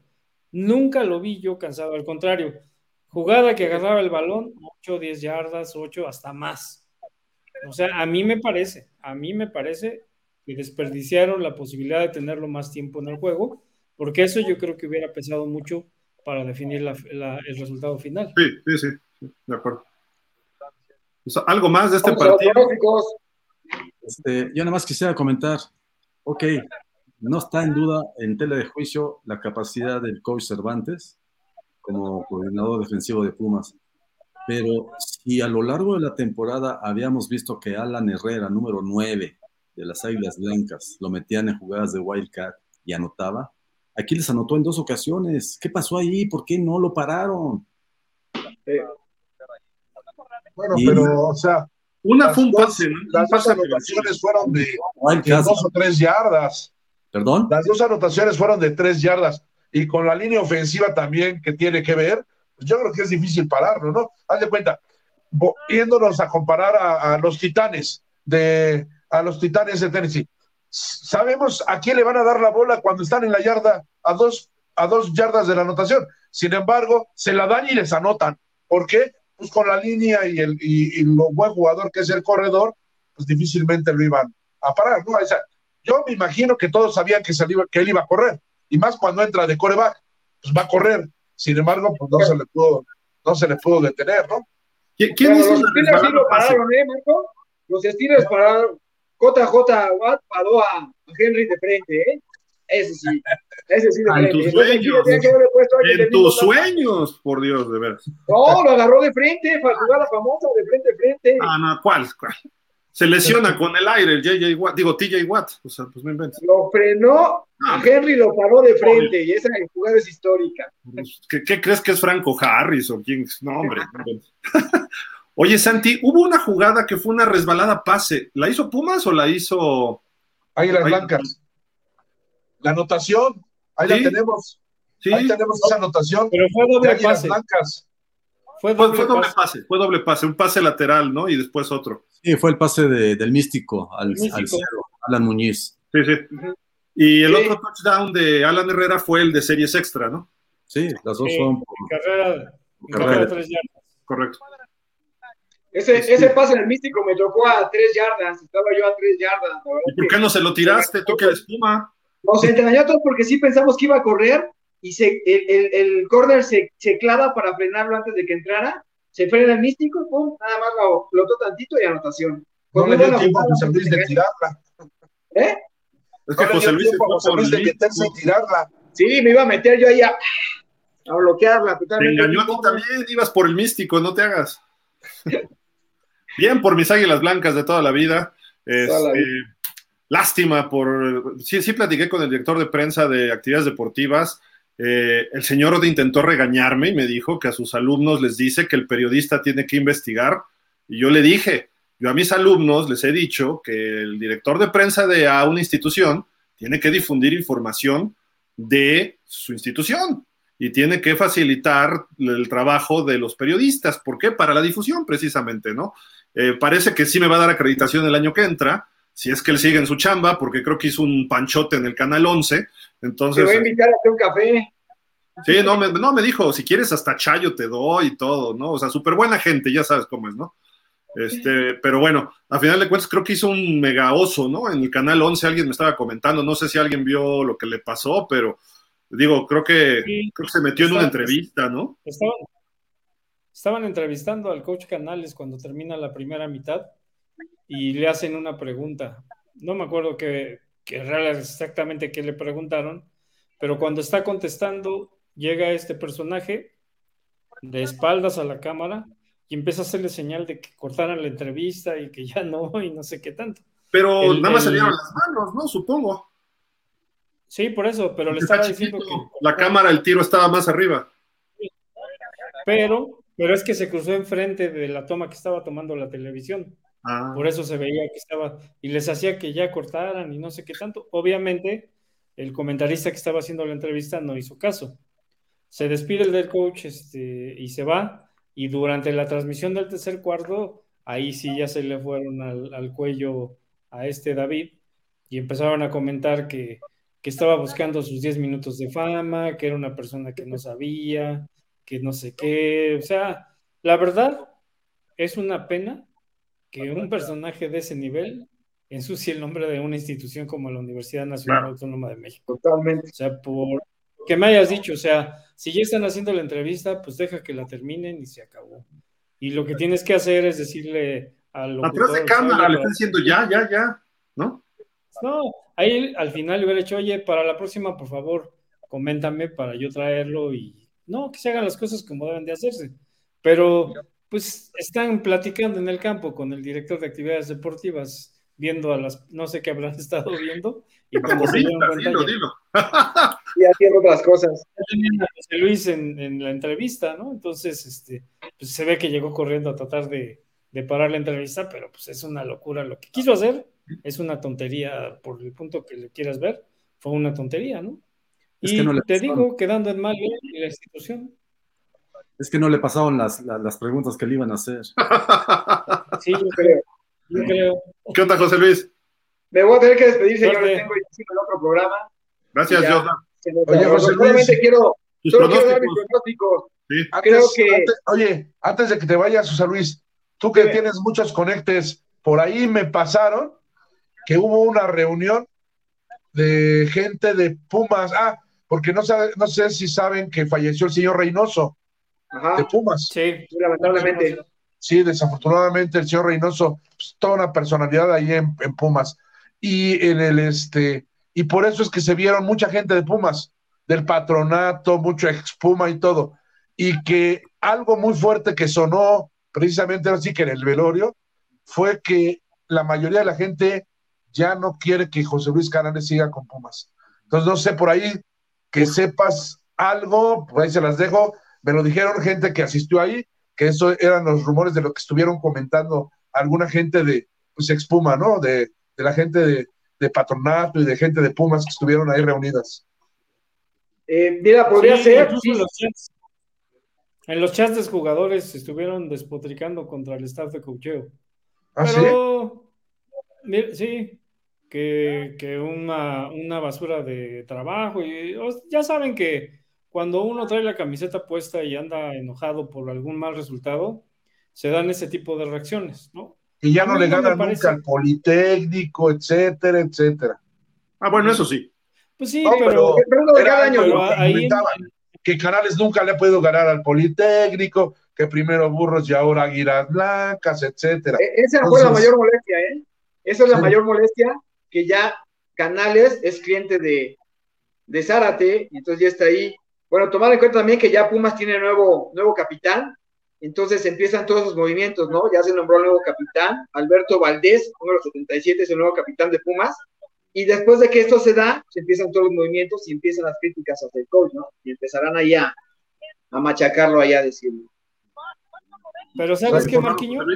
En, en, Pumas, en Pumas la decisión del head coach no la toma directamente solo el, director de, general del deporte universitario. Tienen un, grupo de exjugadores que se funciona como si fuera un consejo asesor. Y entre todos ellos es, es como se decide quién va a ser el head coach. De hecho, yo platiqué con alguno de ellos antes de que designaran a Canales. ¿Se acuerdan que se fue Félix Buendía y andaban sin entrenador y demás? Y entonces ahí me dijeron que tenía que quedarse alguien del staff de cocheo que estaba trabajando con el equipo. Y yo les dije que por qué, ¿no? Pues eso a mí no me parece una decisión muy buena, ¿no? Dijo, no, es que tiene que ser de ahí adentro el que se quede ahora. A mí me parece que de ahí fue donde tomaron la decisión de que fuera José Luis Canales, ¿no? Porque él ya estaba, ya estaba trabajando con el equipo en esos años, pero... Sí, porque se hablaba de Black. ¿Te acuerdas que quería al Black? Y ya fue final... buen día, Marco. No, pero Black era era muy cercano a Rivera y de Black lo bloquearon porque era muy cercano a Rivera y entonces. Ah, lo, lo, del Coach Black fue cuando sale Otto y entra Félix Buendía, que hasta fue una entrevista con este consejo y dijo que estaba más manipulada y arreglada. Casi, casi le preguntan: ¿Tienes frío? ¿Hace calor? Y, o sea, no, nada de fútbol, no lo dejaron. nos lo dijo el Coach Black y que ya sabía que iba a ser Félix Buendía, estaba ya como que arreglado. Estaba arreglado. Bueno, los dejo, señores. Tus pronósticos. Mi pronóstico, Corredos Puebla va a dar la sorpresa y Águilas Blancas le deben ganar a los auténticos. Es un equipo más enrachado con más herramientas que Arriba los chilangos y los poblanos. Arriba los chilangos y los poblanos. Luego les cuento cómo me ha ido con ese pronóstico y a ver qué tal me va. Pero ojo, si se da ese pronóstico, la final sería en Puebla, porque los dos terminaron 6-2 y tanto en, si se van a los otros criterios, tanto en puntos anotados como en recibidos, está mucho mejor Puebla. Entonces seguramente sería en Puebla, y si se juega en el Cárter Azul, es un estadio demasiado pequeño para la final de este ¿No jugaron entre ellos? ¿Mande? No, no, jugaron. No, ya, yo ya lo chequé con la UNEFA y efectivamente, como dice José Luis, en caso de que se dieran estos resultados de que Puebla y Águilas Blancas ganen, el juego se va a Puebla por el hecho de que, aunque no se enfrentaron Águilas Blancas y Puebla, la defensiva. El que menos puntos recibió fue Puebla con sí. 93 por los ciento y tantos de, de Águilas Blancas. Por, por está solo... muy arriba, está muy arriba Puebla en los dos rubros. En recibidos y en anotados. Y además los dos quedaron 6-2. Entonces sería Puebla, pero es un estadio muy chiquito sí, para una final así. Entonces. Bueno, se puede tener la UDLA. Ah, no, ¿verdad? También está chiquito. No, no, hasta la UDLA está chiquita. Para ese tamaño podrían irse a buscar el Cuauhtémoc. Ah. Pero bueno, ahí yo ya vi una Aztecas. Que jueguen en Pittsburgh la final, hombre. Podría ser, se los prestamos. Nos vemos, señores, la próxima semana. Gracias, José Luis. Bueno. Bye. Oigan, hablamos del cocheo de Pumas, pero bueno, el coach Zárate, mira, calladito y calladito, ya está en semifinales, tiene un equipo muy sólido, eh, pues preparó un buen partido con sus, con sus asistentes y está a un paso de llegar a otra final, Marco, y está a punto de, a punto de, si, bueno, si logra ganarle los auténticos, eh, creo que ha hecho buen trabajo, ¿no? Pues ha hecho buen trabajo y lo han apoyado mucho.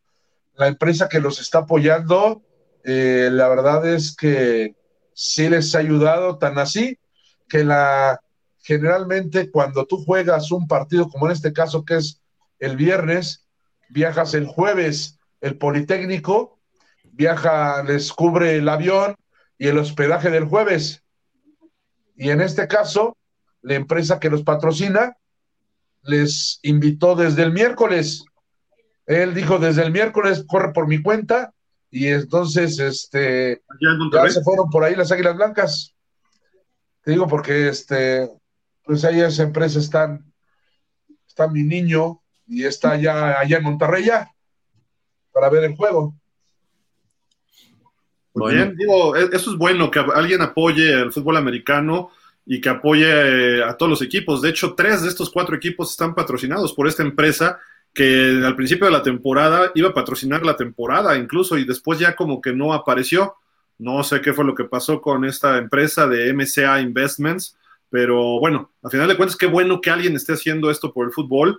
Creo que los chavos se lo merecen, nuestro fútbol se lo merece y ojalá y no sea una persona, sino que sean muchos mucha gente que apoya al fútbol, grandes empresarios, eh, compañías importantes, ojalá y apoyen más el fútbol de ONEFA. No sé qué opinan ustedes, pero, pero por es ejemplo, un buen comienzo, pero dices, creo que no es suficiente. Borregos Monterrey trae en su jersey el, la, la, este, le, le dieron Águilas Blancas, obviamente, en su jersey, y también trae, trae el logo del, de la empresa, entonces, este, pues sí le están invirtiendo, y qué bueno por los chavos, como dices, dos días antes, de estar allá dos días, entrenar dos días antes en Monterrey. Es decir, las mejores condiciones para ojalá, según digo, para el Politécnico que puedan dar las sorpresas, si le llamamos así, porque ya no sería ninguna sorpresa. Los, creo que los cuatro equipos son los más fuertes que han demostrado en esta temporada hacerlo, ¿no? Entonces, pues a, un, a mejor la localía los hace ligeramente favoritos a Borregos Monterrey y auténticos, pero la verdad es que yo creo que no nos causaría sorpresa si alguno de los visitantes sale con el triunfo. Oye, Marco, ¿y en dónde van a entrenar los, eh, las Águilas Blancas? Allá, en Monterrey. Yo, yo creo eso, no lo sé, no me investigué, pero yo por lo que vi en las fotos, yo creo que este empresario es muy, muy este, allegado al coach Altamirano. Y yo vi ahí este, como que eh, les iban a brindar todas las, las, este, las oportunidades la gente del TEC de Monterrey. Entonces, posiblemente entrenen este, a diferente hora, pero puedan entrenar en, en, Borregos Monterrey. Pero también yo creo que si le dices a la gente de auténticos, tiene dos estadios. Yo creo que si le dices, oye, vamos a llegar antes, eh, denos oportunidad de entrenar en el Gaspar o en el otro, yo creo que sin problemas lo, este, lo, lo entrenaron, pero voy a investigar dónde entrenaron hoy y dónde entrenan mañana. Yo lo dudo que puedan entrenar en las instalaciones de la universidad, porque pues, ahí los van a tener a tiro de piedra para verles todos sus.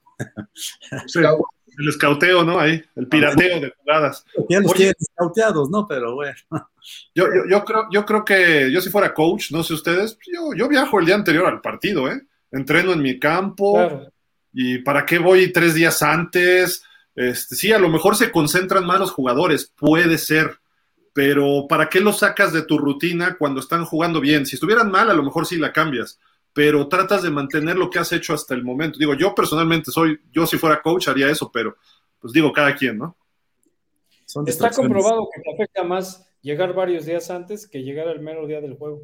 No, pero nadie llega el mero día del juego. Nadie llega en la mañana y juegas en la noche. Porque pues del viaje no, descansas igual. Días antes que dos días antes, este Marco. Mira, haz de cuenta, entrenas el jueves en tu casa, nos vemos en la noche en el aeropuerto y ya dormimos en Monterrey. Y al día siguiente, relax en el hotel, alguna este, reunión y en la noche juegas, ¿no?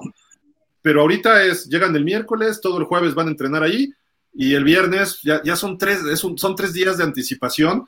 A lo mejor bajas nervios de muchos jugadores. De, hecho, yo creo que es cuestión de de enfoques, cada uno lo puede ver de diferente manera. Yo, por ejemplo, podría verlo positivo en el sentido de la concentración. Te concentras de tal manera que ya no estás viendo a tu familia y estás concentrado únicamente en el juego y entonces estás enfocado en eso. Eso podría ayudar tal vez, ¿no? El estar enfocado desde 60, 70 jugadores de 18 y 24 años de edad juntos en un hotel dos días. O sea, no es fácil. O sea, entonces, si fueran ya profesionales, te lo creo, ¿no? Pero estos chavos, hay los que se quieren ir de pachanga y vamos a ver a las muchachas regias, etcétera, ¿no? Digo, no dudaría que pase algo así cuando no los dejan salir. No, pero los coaches no los dejan salir ni nada. O sea, si realmente puede ser que al final, si les si ganan, que digan tienen la noche libre, pero si antes, obviamente que revisan en los todos están temprano, desayunan juntos, todos hemos sido jóvenes. comen juntos, cenan juntos. Todos hemos sido jóvenes y de repente, ah, que hay concentración, sí, oye, pues mira que conozco un amigo que hay un lugar y se salen escondidas, hombre, pasa en la NFL, pasa en el fútbol, pasa en el béisbol, que no pasa en la UNEFA, bueno, digo, esa es una parte, pero eso no, no es tanto el problema, porque ocurre. Eh, ya sabemos, yo lo que voy es que viajas, duermes, descansas y los tienes concentrados ese día en el juego y ya, ¿no? Para que también no tengas que estar, eh, une, estos viajes unen muchas veces, pero ya es el final de la temporada. Yo mejor mantengo mi rutina con mis muchachos y tan tan, ¿no? Pero, pero digo, bueno, está bien, a final de cuentas creo que por ahí. Y, y a lo que voy es que este chico, el coreback, estuvo de titular. Al final del partido platiqué con él y le dije, oye, ¿cómo te sentiste? Dice, muy nervioso muy nervioso. Dice, mis compañeros me ayudaron a salir de esos nervios. Eh, quizá este tipo de, viajes con dos días de anticipación ayude a calmar esa ansiedad en muchos jugadores, ¿no? Porque pues él estaba muy, muy, este, pues sí se le notó, de repente falló algunos pases que tuvo dos bombazos que voló, ¿no? Y que pudiera haber sido con un poquito más de toque, a lo mejor se precipitó, no lo sé, o le faltó timing con los receptores y a ver si juega Patiño, ¿no? Pero bueno, ahorita ya vamos a los partidos, pero a lo que voy es eso, cómo controlar el estrés de una semifinal ante el mejor equipo de esta temporada, ¿no?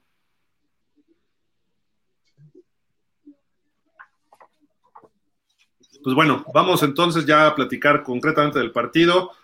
Eh, aquí está, las Blancas juegan el viernes a las 7 de la noche visitando a los auténticos Tigres. Eh, no jugaron en la temporada, ¿verdad? No, no, no jugaron correcto. Y pues obviamente con ese 8-0, más el partido que ganaron en cuartos de final los auténticos, eh, pues es el mejor equipo, va a asegurar un casa durante toda la postemporada. Eh, pues interesante partido. Vamos a ver si juega Mike Patiño, ¿no? Porque estuvo ya equipado, estuvo aflojando el brazo contra los Pumas, trae una protección en la rodilla y pues dijo el coach Zárate que ya estaba listo, pero que él prefirió quedarse. Entonces, o sea, quedarse sin jugar este partido, a lo mejor ya lo avientan aquí, ¿no? El mejor coreback de la temporada, aparentemente, ¿no, Santi? No, bueno, este, yo sabía que la lesión que tiene Mike Patiño era seria y que a lo mejor ya no era posible que regresara, ¿verdad? Bueno, pero habrá que ver hasta qué punto, hasta qué punto está en condiciones de jugar o no jugar y sobre todo, pues en una semifinal donde sabemos que la defensiva de los auténticos pues es, pero perrísima, por decirlo de alguna manera, ¿no? Tigrísima. Y bueno, eh, obviamente eh, el, hecho de, también platiqué con Manuel Cajiga y él me decía que pues ha estado tres semanas fuera de circulación después de la lesión que tuvo contra los Pumas, que él estaba agarrando ritmo, pero pues yo todavía tengo la duda de que pueda, de que pueda estar ahí presente en el juego contra los auténticos Tigres. Se, le extraña, se le extraña porque es el, capitán del equipo de Águilas Blancas y es un líder. Pero bueno, yo creo que lo que han hecho sus compañeros no hay que demeditarlo, al contrario, ha sido de, hacerse notar la buena participación que han tenido los que han, lo han relevado, ¿no? Entonces, pues bueno, eh, va a ser un partido de toma y daca, eso no está por demás en dudarlo. Eh, sabemos que los dos equipos tienen las armas ofensivas para buscar el triunfo.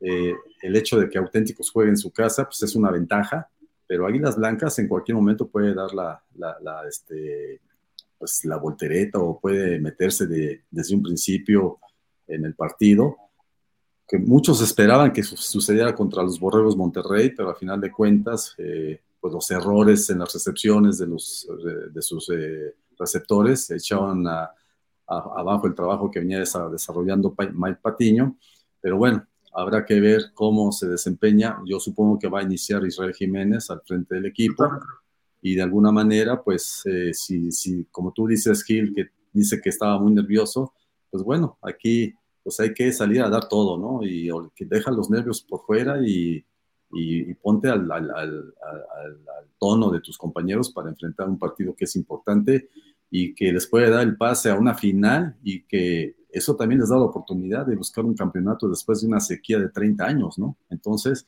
pues esas cosas hay que trabajarlas en la mente de los muchachos para que den su mejor esfuerzo y puedan desarrollar la estrategia que el coach Zárate y su staff desarrollen para buscar este, el triunfo, ¿no? Va a ser un partido difícil, la verdad. Eh, ver el, eh, yo me imagino que el Estadio Gaspar Más va, va a presentar una excelente entrada si la hubo contra Burros Blancos, ¿verdad?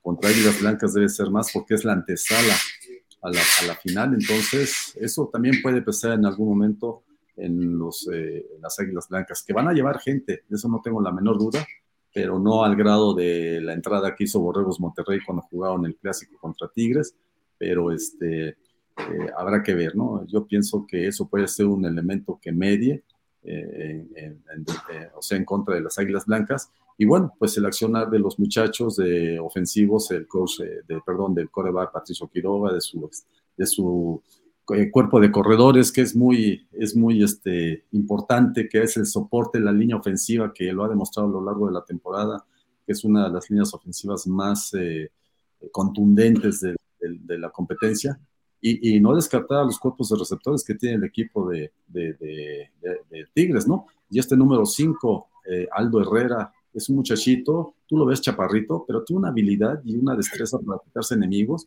y además te puede meter un touchdown en cualquier momento, ¿no? No solamente como regresador de patadas de despeje o de kickoff, sino también como receptor, como lo hizo contra Burros Blancos en el primer touchdown, ¿no? Que a base de habilidad se quitó a dos, tres jugadores de Burros Blancos y se enfiló a anotar el touchdown que puso adelante a los Burros. Entonces, eh, yo pienso que el partido está, el espectáculo está garantizado. Pienso que va a ser un partido quizás de pronóstico reservado, pero en lo particular pienso que Auténticos Tigres debe salir con la victoria.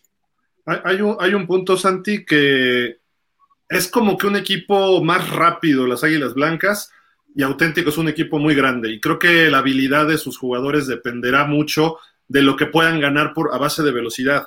Eh, en general. También auténtico se mueve rápido, pero no es tan veloz como lo que hacen en general todas las Águilas Blancas y sobre todo sus playmakers, eh, lo que yo veo, por ejemplo, es que si juegan como jugaron contra Pumas, no tienen oportunidad las Blancas, ¿eh? Tienen que jugar mucho más, tienen que elevar su nivel, sobre todo en la posición de coreback. Y si juega Israel Jiménez como jugó, van a meter esos 14 puntos igual, pero los, los auténticos les van a hacer 30. Entonces tienen que cambiar algo, tienen que verse de otra forma las Águilas Blancas, sobre todo en la ofensiva, ser más creativos, mover el balón de otra forma, sacar ventaja de sus características, si no, los auténticos los van a aplastar, ¿eh? ¿eh? digo, a lo mejor no con un marcador escandaloso, pero sí en un dominio del juego y, y, cuando quiera auténticos, porque tienen que cambiar. Lo que pasó con Burros, auténticos cuando quiso, lo hizo. Entonces ahorita tienen que desajustar todo lo que han hecho no desajustar, tienen que ser innovadores en lo que han hecho para que los auténticos no sepan ni por dónde les están pegando. Y si no juega Mike Patiño, pues doble, ¿no? Si juega este chico, bajarle los nervios y empezar a jugar en formaciones extrañas, en jugadas sorpresa, etcétera, ¿no? Creo que tiene que jugar muy abierto Águilas Blancas para poder sacar una ventaja de este partido, pero, pero bueno, y ojo, por ahí vi en redes sociales, me parece que hay unos paquetes para los fans de las Águilas Blancas en 900 pesos y te vas en autobús para que vaya gente a este partido. Lo están promoviendo los grupos de las Águilas Blancas, creo que lo vi en Twitter. Entonces, no sé, chequenle si ustedes son fans de las Águilas Blancas, seguramente están enterados, pero para que ustedes se acerquen un poco al equipo y vean qué, qué posibilidades hay de viajar y apoyar a sus, a sus muchachos, ¿no? Pero bueno, Jorge, ¿qué análisis sacas de este partido? Pues mira, yo pienso que, la mejor decisión que podría tomar el coach Arate es que su coreback titular sea Israel Jiménez, porque Patiño entró en el juego contra Pumas, tuvo un mal día esa vez, eh, además de que salió lesionado, pero en el juego contra Burros Blancos lo metieron en la segunda mitad y la verdad es que se vio bastante fuera de forma, intercepciones y demás.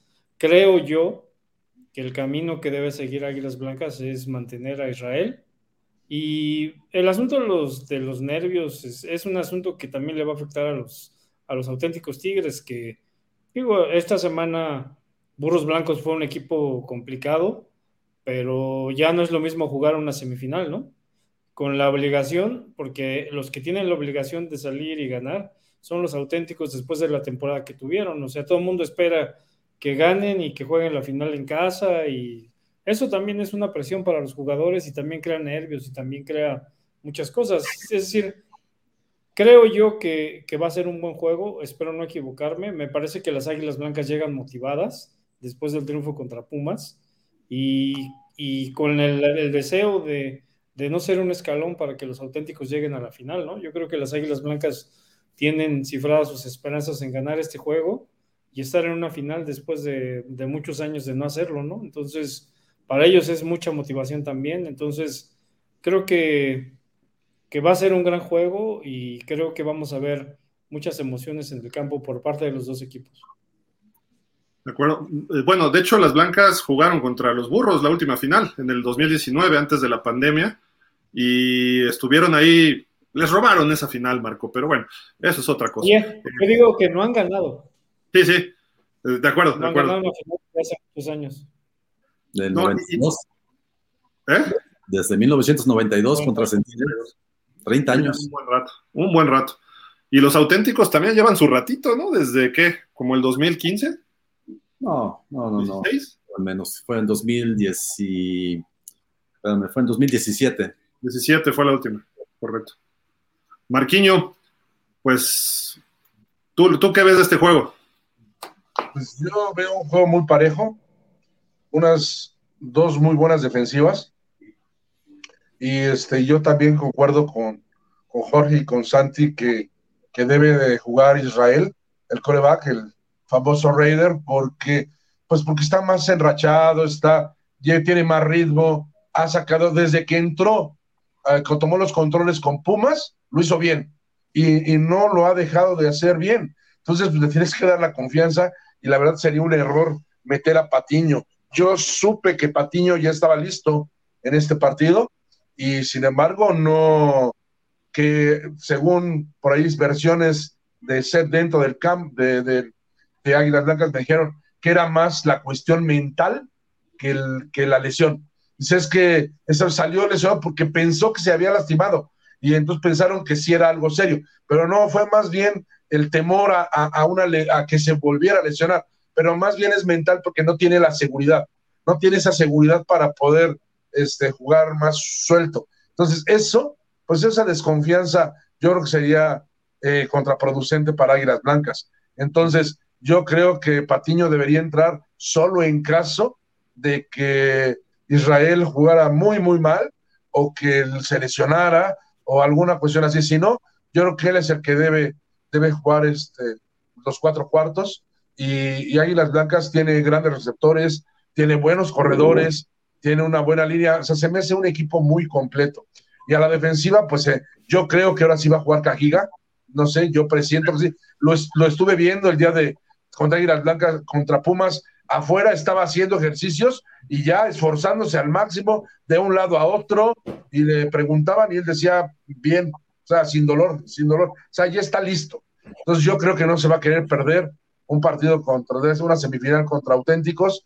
y, pero no es fácil, es decir, Águilas Blancas llega con una buena defensa, con una buena ofensa, un, equipo que está embalado, pero enfrentan a, unos auténticos que sabemos que en su casa, en el Gaspar Más, con su gente, con los famosos patanes, con su grupo de corredores, con esa línea ofensiva enorme y que te va desgastando. Entonces, yo creo que los favoritos son los auténticos, pero que Águilas Blancas tiene todo para poder dar las sorpresas. Si Burros los tuvo 14-14, yo, yo veo a Águilas Blancas más, más productivos que Burros a la ofensiva. Entonces, y a la defensiva los veo muy parejos. Tanto Águilas Blancas como Burros son muy similares. Dos grandes defensivas, una línea defensiva de, primer nivel, dos grandes linebackers y, además su perímetro ha estado jugando bien. Tal vez no es lo mejor de Águilas Blancas, pero se ha defendido.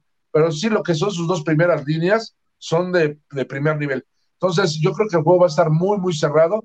Pudiera, yo creo que hasta definirse por tres puntos, por un gol de campo. Y este, y pero pues auténticos, auténticos creo que va a salir como favorito y, y todo se puede definir en el cuarto cuarto, cuando es cuando los, los auténticos desgastan a sus rivales, ¿no? Lo mismo se lo hicieron a, si se lo hicieron a Borregos Monterrey, que tienen, que también su físico es, es, es muy, muy importante, entonces, yo creo que por ahí puede ser la diferencia. Yo creo que en el cuarto cuarto va a marcar la, diferencia y si solo que auténticos y Quiroga, su quarterback, cometiera, no sé, dos intercepciones, un balón suelto, yo creo que eso sería, pudiera ser la clave. Pero si los dos juegan bien a su nivel como debe ser, yo veo ligeramente favorito por dos o tres puntos auténticos. Yo, creo que las blancas necesitan a fuerza a Cajiga y a Mike Patiño. Estén como estén, ya si no pueden seguir jugando, ni modo, lo sacas. Cajiga creo que lo veo más completo que a Patiño, pero tienes que, ya no hay más para ellos. Aquí vas contra el mejor equipo de visitante, tienes que darlo todo. Ya si Patiño en el primer cuarto no puede o trae el problema de que se siente mal, a lo mejor mentalmente, ¿no? De la lesión y no se siente con confianza, bueno, lo sacas. Israel Jiménez no está para este partido, ¿eh?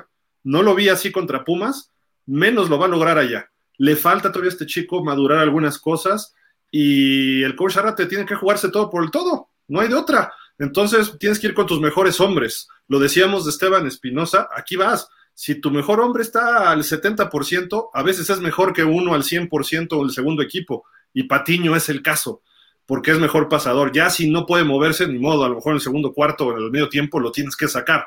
Entonces yo creo que con ellos se cierra mucho el partido. Ya si no están ellos, los auténticos pueden ganar el partido con mayor claridad, creo yo. De todas maneras, creo que va a ganar auténticos, pero eh, como tú dices, Marco, un juego muy cerrado si están estos dos estrellas, sobre todo Patiño, porque la ofensiva tiene que generar más de lo que nos enseñaron el sábado. Y con Jiménez, eh, hubo jugadas chispazos y todo, pero necesitas hacer esos pases en tercera, esos bombazos que estaban solos, tienes que acabarlos, y eso lo tiene Patiño y no lo tiene este chico todavía. No digo que no lo vaya a tener, o, que no, o no digo que tampoco vaya a tener un buen partido, porque hace tres años eh, nos acordamos que eran favoritos los Pumas en la semifinal contra las Blancas, y fueron las Blancas a CU y les pegaron. ¿no? O sea, nunca hay que minimizar a un rival, y menos en estas instancias, todos tienen lo positivo, pero creo que ahorita si, si no tienes estas dos piezas de las blancas, les va a costar mucho trabajo eh, poder sacar una victoria de esas eh, pues históricas pudiera ser, ¿eh? O sea, irle a ganar a los auténticos allá en el Gaspar Más, si gana Águilas Blancas, trascendería muchísimo. Creo que es una, sería una victoria que no se han visto en muchos años, ¿no? No sé. ¿Ya, cambiamos de partido? Bien, aquí es donde la puerca tuerce el rabo. Ya ni siquiera entre los regios se ponen de acuerdo. ¿Por qué ponen las dos semifinales nada más con media hora de diferencia? Échalo al sábado, borregos. Yo sé que tienes contratos con Sky, sé que tienes cosas.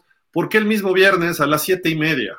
O sea, se están pisando unos a otros y además dividen a la afición. Digo, obviamente el que tenga Sky va a estar viendo Sky y va a estar viendo en redes sociales el de auténticos, pero pues dices, oye, por lo menos trata de, de, que, cada uno tenga su día, su tiempo. Y además, si es el mismo día, pues uno que cambie el horario, ¿no? para que cuando acabe un juego esté el otro, por lo menos, no que se encimen.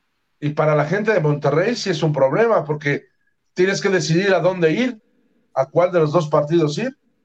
Pero creo que está dividida su afición, ¿no? Sí, sí, sí. Eso no, a la gente que le gusta el americano, a la gente que le gusta el americano, yo creo que iría a los dos partidos. Si fuera un día uno y el otro, iría a los dos partidos. A la gente que le gusta el americano.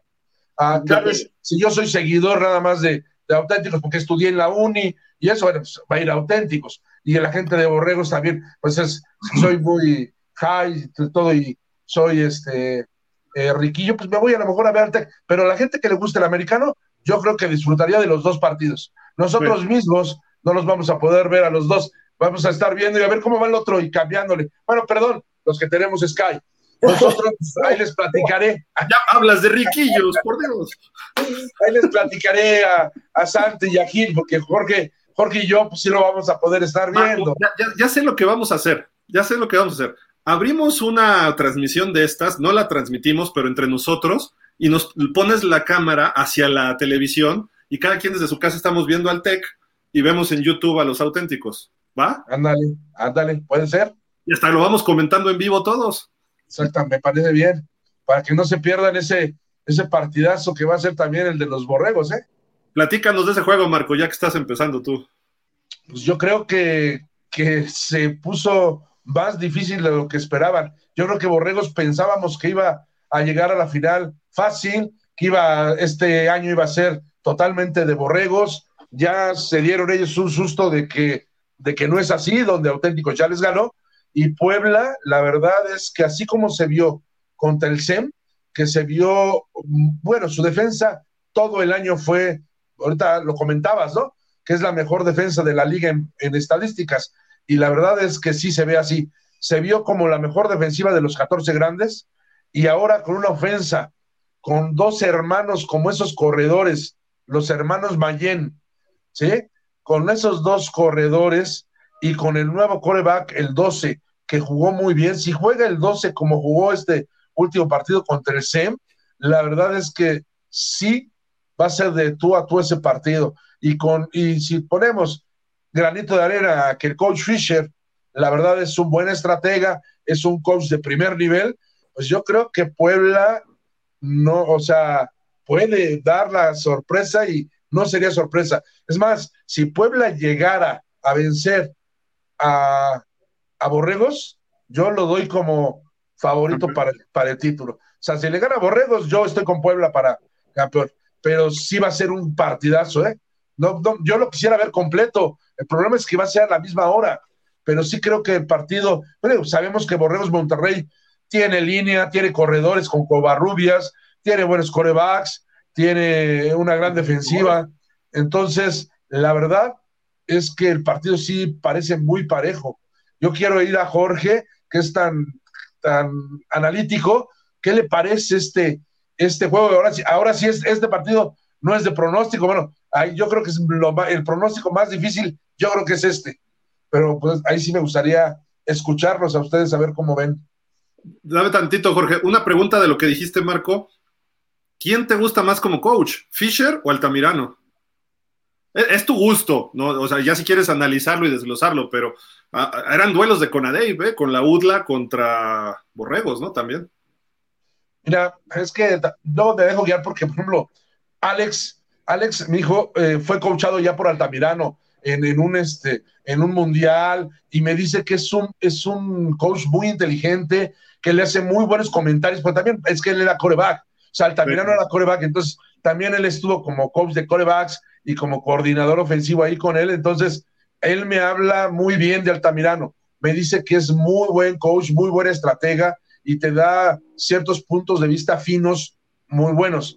Pero a mí, a mí, como coach, se me hace más profesional, más completo Fisher. Y se me hace por esa mentalidad que tiene, ahora sí, desafortunadamente, no es que sea malinchista, pero la mentalidad del estadounidense y la mentalidad de muchos mexicanos es diferente. Y Fisher, yo sí lo veo que prepara las cosas al 100, sí veo que, que juega al, y yo creo que yo votaría por Fisher para, como coach. Si me das a escoger, yo si tuviera un equipo, fuera dueño de un equipo, se lo daría a Fisher. George, perdón, te interrumpí por hacer la pregunta, pero adelante. George, ¿me frició? Ah, perdón, ah, no te oí. Mira, a mí me parece que, si hay un juego parejo va a ser este. Eh, por un lado está la ofensiva de Borregos Monterrey con el mejor corredor de la temporada, que es Julio César Covarrubias, el número 5, y con un coreback que en el, en el cuartos de final completó cuatro pases touchdown, que es Emilio Elizondo, y por si fuera poco, pues tiene ahí también a Sebastián Hernández, tiene receptores como Mauricio Santos, que también es un gran receptor. A mí me parece que la ofensiva de, de, de Monterrey luce muy completa. Pero si me preguntas, la de Puebla está igual de completa. O sea, tienen dos, dos corredores que ya quisiera tener cualquier equipo, sobre todo Fernando Mayén, que cuatro, cuatro carreras de anotación el juego pasado, es, es, está en camino de convertirse en una estrella en la, en la liga. Creo que aquí la clave va a ser cuál defensiva puede controlar alguno de los dos ataques. O sea, porque está visto que ambos equipos tienen con qué hacer daño en la ofensiva Vamos a ver cuál es la defensiva que, puede contrarrestar esa fuerza que tienen los dos equipos en el ataque. Yo creo que hemos visto al Tec de Monterrey sufriendo en muchos juegos. Lo vimos sufrir con Águilas Blancas, lo vimos sufrir con Pumas EU, pero siempre salió adelante, ¿no? Entonces, no, no es una garantía tampoco que puedas controlar a la ofensiva del Tec de, Monterrey y vas a ganar, ¿no? Pero también vimos un equipo de Puebla que durante la temporada estuvo sorprendiendo a propios extraños Creo que cuando empezaron a tener problemas fue en aquel juego precisamente contra auténticos Tigres que perdieron por paliza, que salió lesionado su coreback. Como que a raíz de ese juego el equipo ha tenido ahí algunos altibajos, pero creo que finalmente están, están muy parejos, que ahí no va a pesar el, que, el hecho de que Monterrey sea local. Creo que cualquiera de los dos puede ganar el partido y vamos a ver, todo dependerá cuál es la defensiva que, que tiene un mejor desempeño en el juego. Eh, pero no fue paliza, ¿eh? No perdió con auténticos por paliza. de hecho, iba ganando, ¿no? Dejó el triunfo, dejó el triunfo, pero no fue paliza. Puebla. Sí, sí, tienes razón. Sí, Puebla, no, sí, tienes razón. Santi. Estás muteado, Santi. Perdón. No quiere que lo oigamos. Yo creo que. No quiere dar pronóstico. Yo, creo que mejores semifinales no pudimos haber tenido que estas. Los dos juegos, ¿eh? Curiosamente, una semifinal de instituciones privadas, una semifinal de instituciones públicas. O sea, tenemos asegurado una final privada. ONEFA contra Conadeip. Eso. Dos de ONEFA contra dos Conadeipos. Pero bueno, ya dije mi opinión del juego de Águilas Blancas auténticos. Ahora vienen estos lanudos regios y lanudos poblanos. Al coach Fischer se la debe Altamirano, ¿eh? Recuerden la última final de Conadate. Le ganó el coach Altamirano a Fischer. Y, y como dice Marco, yo pienso que el coach Fischer es un tipo muy preparado, un tipo muy inteligente, un tipo que en este año ha metido a su equipo en semifinales, en postemporada, y eso habla de la capacidad que tiene el coach Fisher para entablar esa empatía con sus jugadores y para reclutar a jugadores que le den lo que le están dando. Entonces, ya lo dije al principio de la, transmisión, ambas defensivas tuvieron la misma cantidad de yardas permitidas, 218 en sus enfrentamientos de cuartos de final. Puebla es la mejor defensiva de la liga, Monterrey no se queda atrás y bueno, aquí quizás la ventaja la tengan los borregos eh, regios por el hecho de tener a un coreback de mayor experiencia que los que tiene Puebla después de la lesión de, Puentes. Y bueno, ahora Patricio Valdés, el número 12, es el que ha tomado las riendas. Y no dudo que en su momento, si es necesario, Omar Gibran Valadez, número 18, pues también pueda salir a pues a, lucir en este encuentro. Y bueno, ya Jorge lo dijo, Fernando Mayén es un fuera de serie, es un tipo que nada más le das un espacio y alcánzalo. Nadie lo alcanza, tiene una velocidad impresionante. Ya lo demostró contra Borrego C y, en otros encuentros de cómo nada más le das un espacio y se va hasta al enzón. Y la defensiva, bueno, pues ya lo dijimos, ¿no? Y los receptores, pues también. Los hermanos eh, Santos del equipo de Borregos, Daniel y Mauricio, número 82, 83, 82, y no hay que olvidar a Eduardo Ortega, número 88, pues también son elementos que le dan mucha fuerza al ataque aéreo de, de, Borregos Monterrey. Y este muchacho Elizondo, Emilio Elizondo, coreback número 10, si algo tiene es tener un buen brazo y ser preciso en sus envíos. Entonces, pues qué mejor, digo, ¿qué más podemos pedir para tener una semifinal de antología, no? Y, hubieran sido diferente día. Digo, desafortunadamente, como ya lo dijo Jorge la, el programa pasada, pasado, pues los equipos establecen sus horarios y muchas veces no depende de la liga, depende de esas reuniones famosas técnicas que se dan entre los, todas las instituciones y son las que marcan al final de cuentas los horarios, ¿no? Y bueno, quizás en un momento dado habría la posibilidad de que la liga interviniera para hacer un poco más accesible para la gente que gusta el fútbol americano, tanto de una como otra institución, de poder en, una misma ciudad ir a los encuentros de, que se den en, en, postemporada, ¿no? Pero bueno, eso ya, eso ya está por demás dicho. Entonces, yo creo que las, condiciones, las condiciones están dadas para tener una semifinal de excelencia y, yo creo que si alguien no deseaba enfrentar a Borregos Puebla es el Corso Altamirano. ¿eh? yo pienso que el Corso Altamirano la está pensando mucho y, sabe del potencial del equipo de, Puebla y sobre todo esta rivalidad deportiva que hay entre los dos coaches que de alguna manera pues, le da un ingrediente más interesante a este, a este encuentro. Yo en lo personal puede, pienso que Puebla, Puebla puede dar la sorpresa. Puebla puede dar la sorpresa y, no dudaría en que, en que llegue a la final. ¿Tu pick es con Puebla? ¿Qué, final, ¿Qué final ves, Santi? ¿Puebla contra quién? Híjole, pues mira, yo ya di. Yo ya di mi favorito auténticos, entonces la final la vería auténticos Puebla allá en el Gasparnes. ¿Tú, Gil? Yo, yo creo que Monterrey va a ganar por experiencia de sus jugadores. Los coaches están más nivelados. Creo que si Fisher es mejor coach que Altamirano, pero Altamirano ha cerrado ese espacio, ¿no? Y van a ganar por estar en casa, por esas, esos factores extra. Entonces veo que va a ser regia, final regia 100% auténticos contra borregos. Borregios. al revés. José Luis se fue con Blancas y con Puebla. Eh, yo vengo diciendo que los últimos dos años el mejor fútbol está en Monterrey.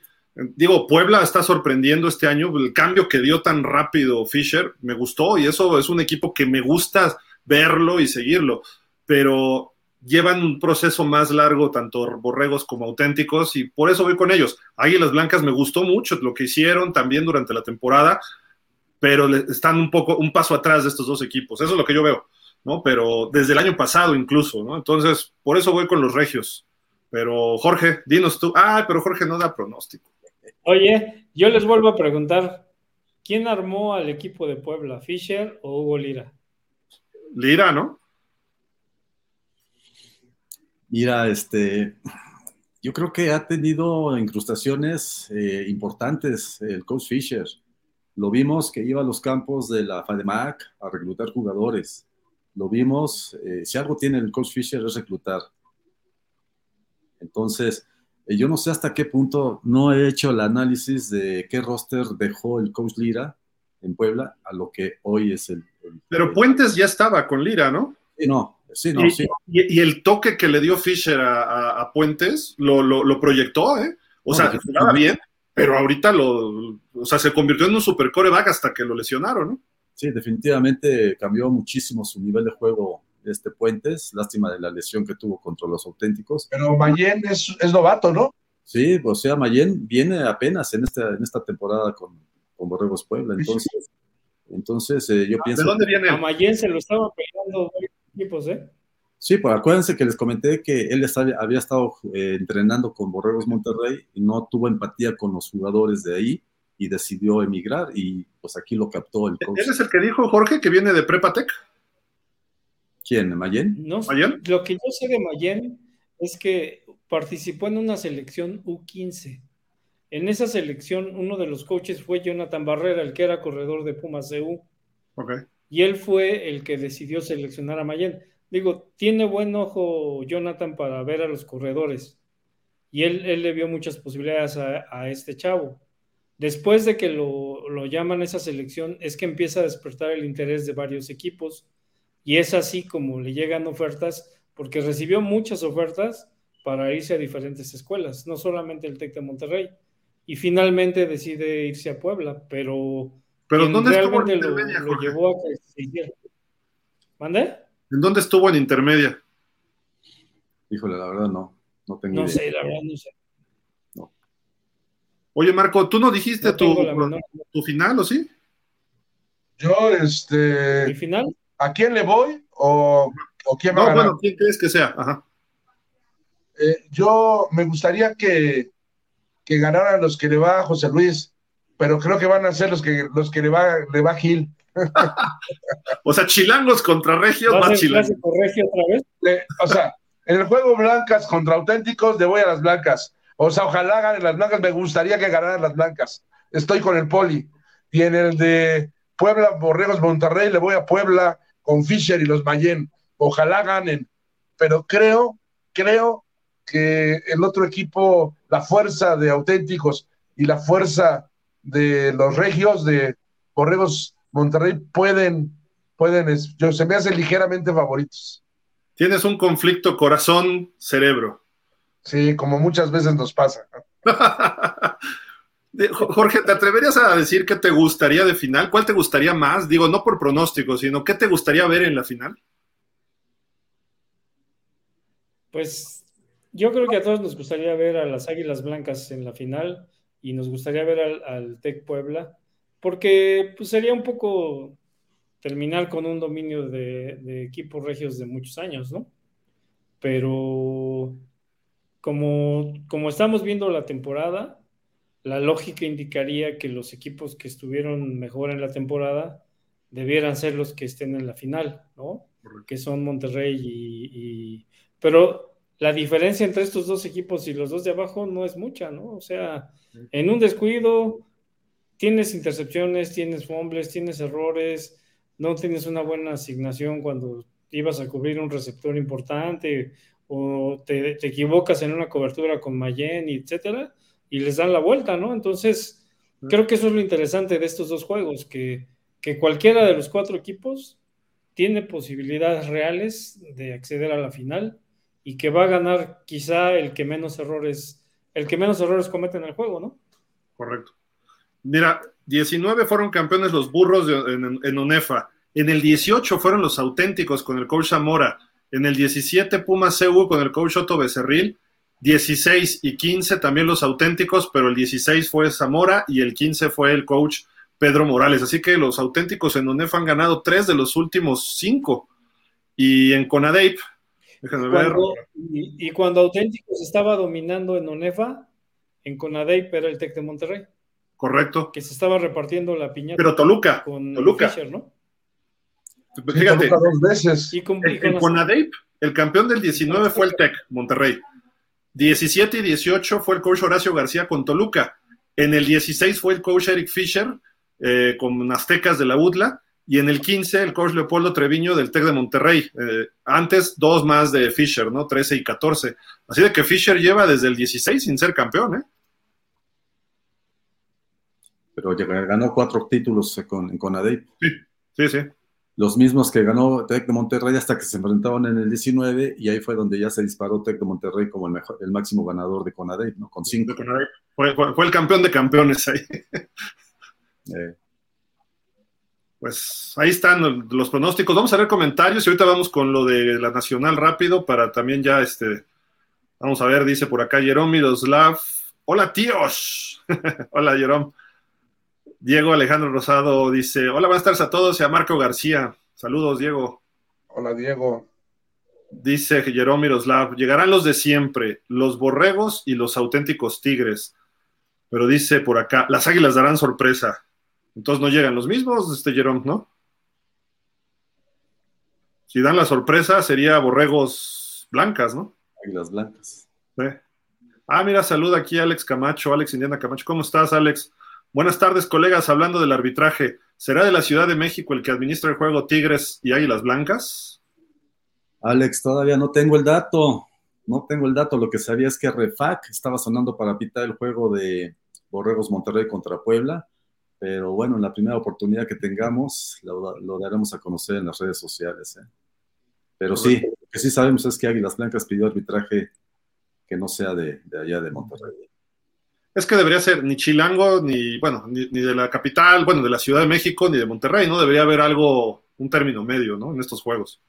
Así es. David Sarabia, buenas tardes a todos. Saludos al panel. Igual, David, gracias. Javier García Cruz dice, bye bye, lágrimas blancas del IPS, ok. Jaime García dice, siempre comentaristas parciales a los chilangos. Yo no, yo soy chilango y no. Yo digo que van a ganar los regios. Y lo vengo diciendo desde hace un año, pero no jugaron la final. Dice Jaime García también, ¿creen que el Politécnico y la UNAM son los mandamases de la UNEFA? No. No, no, no. No, definitivamente no. Y, nos dice Jaime García también, la afición no juega, el juego es mental. Sí. Ya se comentó.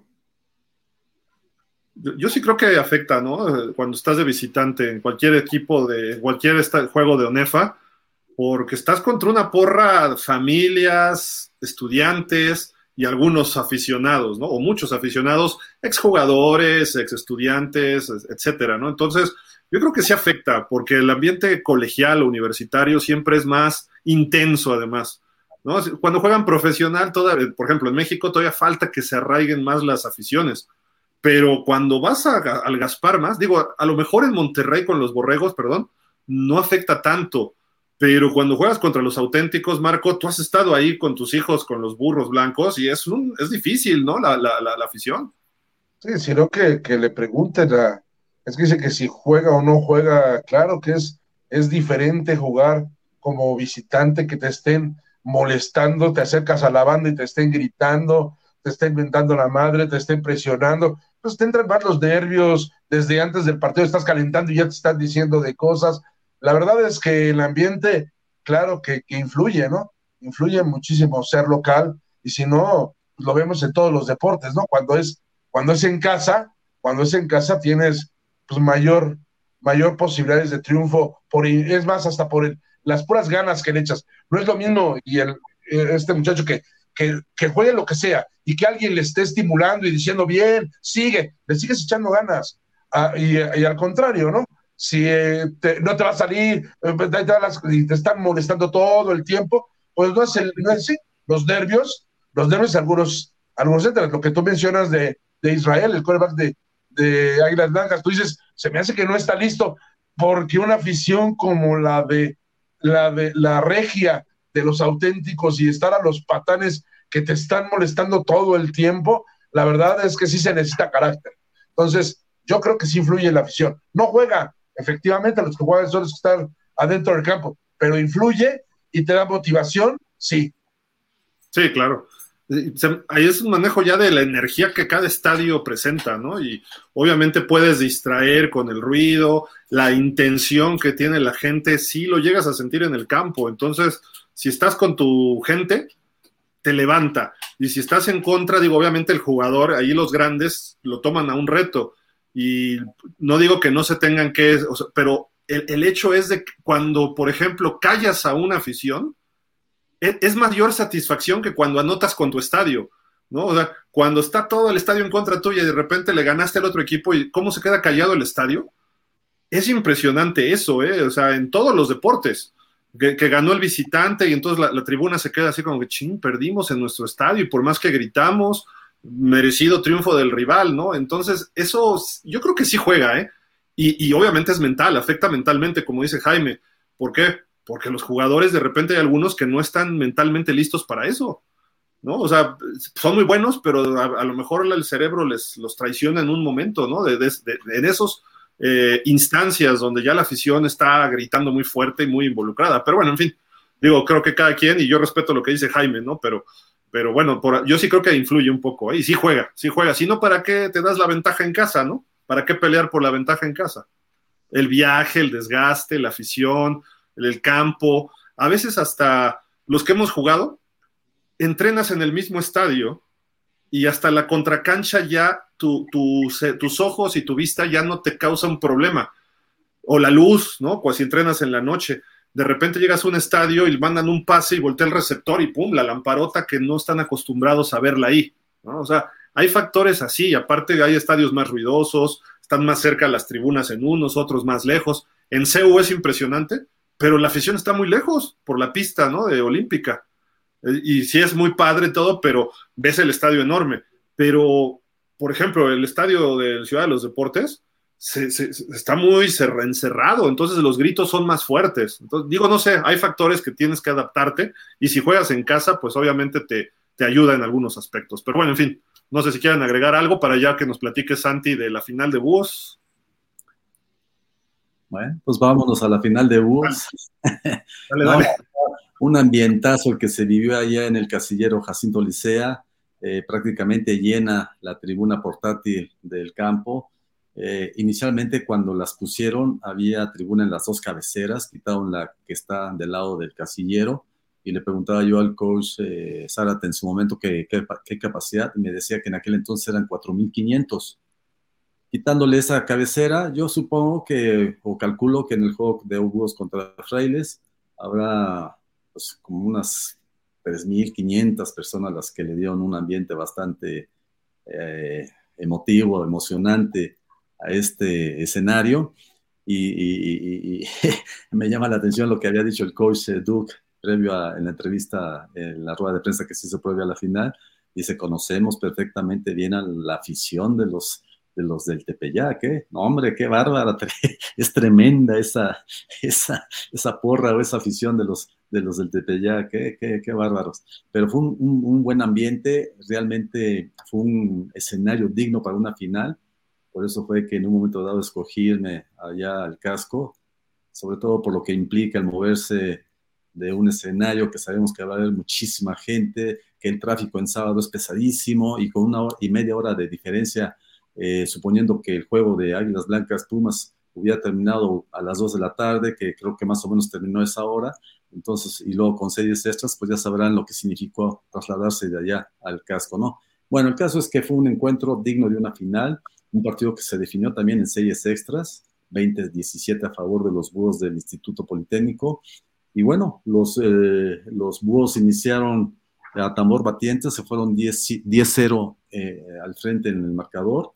Y antes de que finalizara el primer, la primera mitad, los frailes anotaron para ponerse 10-7 y eso le dio algo, más, algo de más presión al equipo de Rafael Duque.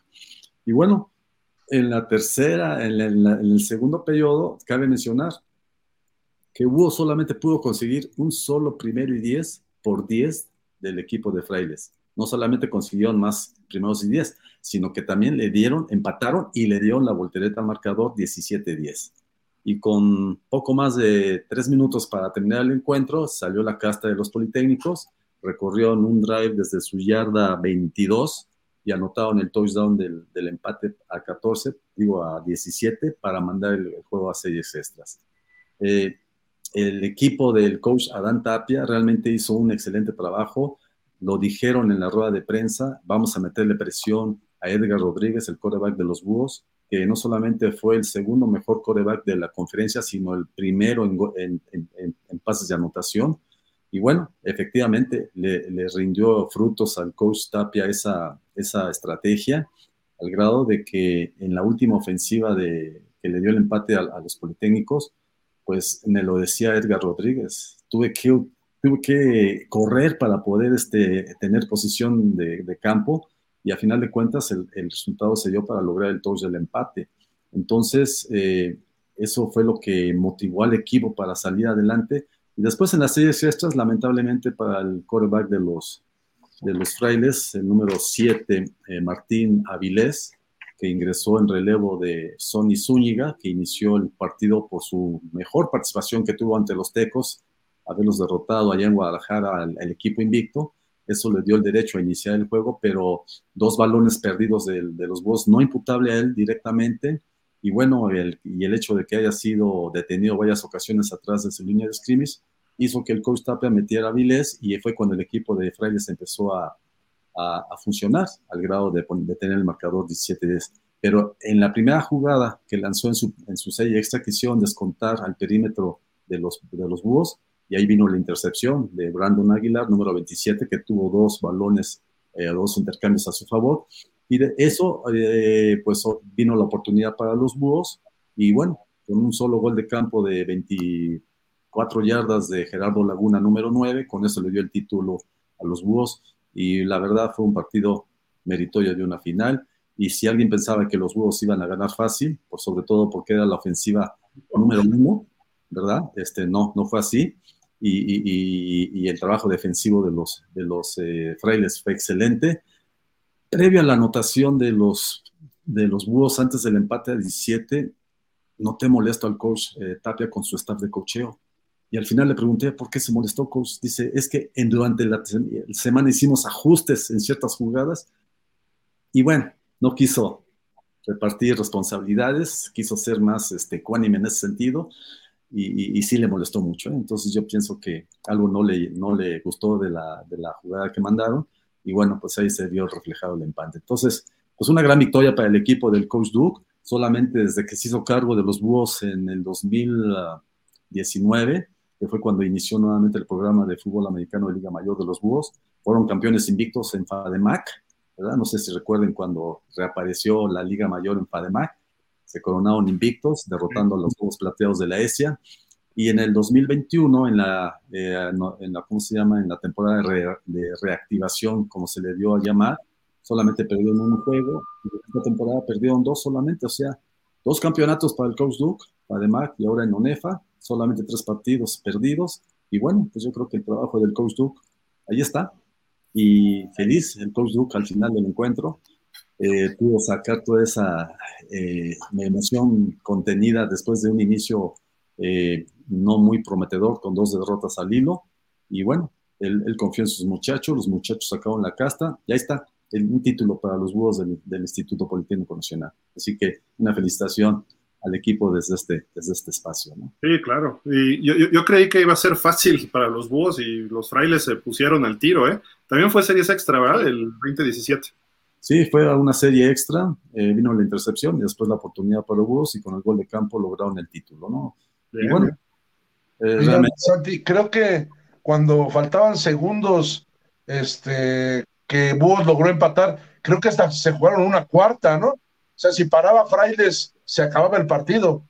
Y no sé si era el tercero, me parece que era en cuarta que se la jugaron y este, y, y Búhos pudo seguir y luego ya empató el juego al final. Eh, déjame ver, no recuerdo muy bien, eh, a pesar de que fui llevando la anotación, no menciono aquí una cuarta jugada en cuarta oportunidad. Porque al final yo pensé que Frailes paraba y se acababa el partido con, con el triunfo de ellos, ¿eh? Bueno, al final de cuentas fue un pase que lanzó Edgar Rodríguez a este número 18, Sebastián Loredo. A la banda. Sí, a la banda que le dio el primer gol en la yarda 2. Y ahí vino, vino una oportunidad, fallaron y vino la segunda, que ahí fue una, eh, una optativa de dos yardas del número 23, eh, Jared Edson González, que le dio el empate con el extra a, los Búhos, ¿no? Pero no, no, tengo aquí anotado que se la jugaron en cuarta oportunidad. Pero bueno, fue una final. Estuvo dramático el final. El final no, y, se sentía en el ambiente que a lo mejor Frailes podía dar la sorpresa y sobre todo que ya estábamos en los últimos segundos, minutos, segundos del encuentro, cuando el, el referee de, el referee Villegas dio la señal de dos minutos, estaba el marcador en contra de los Búhos, 17 de 10, y bueno, pudieron eh, eh esa ofensiva que les dio el empate, ¿no? Ahí están los campeones Búhos. ¿Y de las otras conferencias, cuándo es la final? La conferencia nacional norte, entre paréntesis, le llaman ellos, pues dos partidos eh, completamente, bueno, el de, el de Lobos, que son los actuales campeones de la conferencia nacional, muy distinto al partido de la semana anterior, ¿verdad? Donde los Leones de la Anáhuac, Cancún, pues fueron allá a meterse al Candias Castro para ganarles 43-35 y con ello obtener su pase a la final en este Tazón Independencia que se jugó nuevamente en este estadio. Y bueno, pues obviamente las condiciones fueron muy distintas y el quarterback número 6, eh, Isaac de Jesús Briones, eh, tuvo una excelente participación, anotó en una carrera rota de 81 yardas y después tuvo dos pases de anotación, muy distinto a lo que hizo en el juego anterior, donde eh, tuvo dos intercepciones y un balón suelto que le significaron seis puntos en contra. Y bueno, pues ahí está el triunfo del equipo del coach Edgar Rodríguez, 21-7 contra los Leones de la Nahua del coach eh, Jorge Jiménez Arechiga. Y, ahora la participación del coreback de los Leones, eh, Astor Gustavo Miñovich, número 5, eh, muy diferente a lo del anterior juego que tuvo tres, dos pases de anotación y tres anotaciones personales. Ahora estuvo involucrado en tres intercambios de balón, en su entrega de balón con sus corredores y solamente pudo mandar un pase de anotación al final del encuentro para poner un decoroso 21-7 a favor de los, de los Lobos. Y bueno, pues ahora defender ese título allá en Chihuahua contra las invictas Águilas de la Universidad Autónoma de Chihuahua, que la verdad, estos encuentros que tuvieron contra los zorros del CETIS fueron de, de, toma y daca, eh, la verdad. Los tres encuentros que tuvieron fueron encuentros muy cerrados, a diferencia del primero que allá en Chihuahua, eh, lo jugaron en Mexicali, quizás fue un, marcador más amplio para los pupilos del coach Treviso.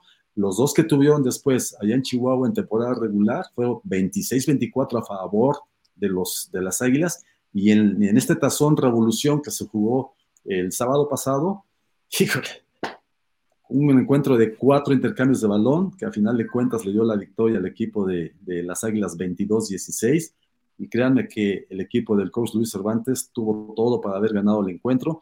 Y por ahí podemos encontrar un chivo expiatorio que tuvo mucho que ver en la derrota del equipo Cachanilla, el número 36 cornerback de los, de los, eh, de los baja californianos, tuvo la oportunidad de vestirse de héroe cuando el quarterback de, los, de las Águilas mandó un pase lateral, lo tuvo aquí, lo tuvo aquí y lo dejó ir. Eso era el gane para los zorros, porque estábamos ya en los segundos finales. Lo dejó ir. Con mal tirititito. La tuvo, fue suya y la dejó ir.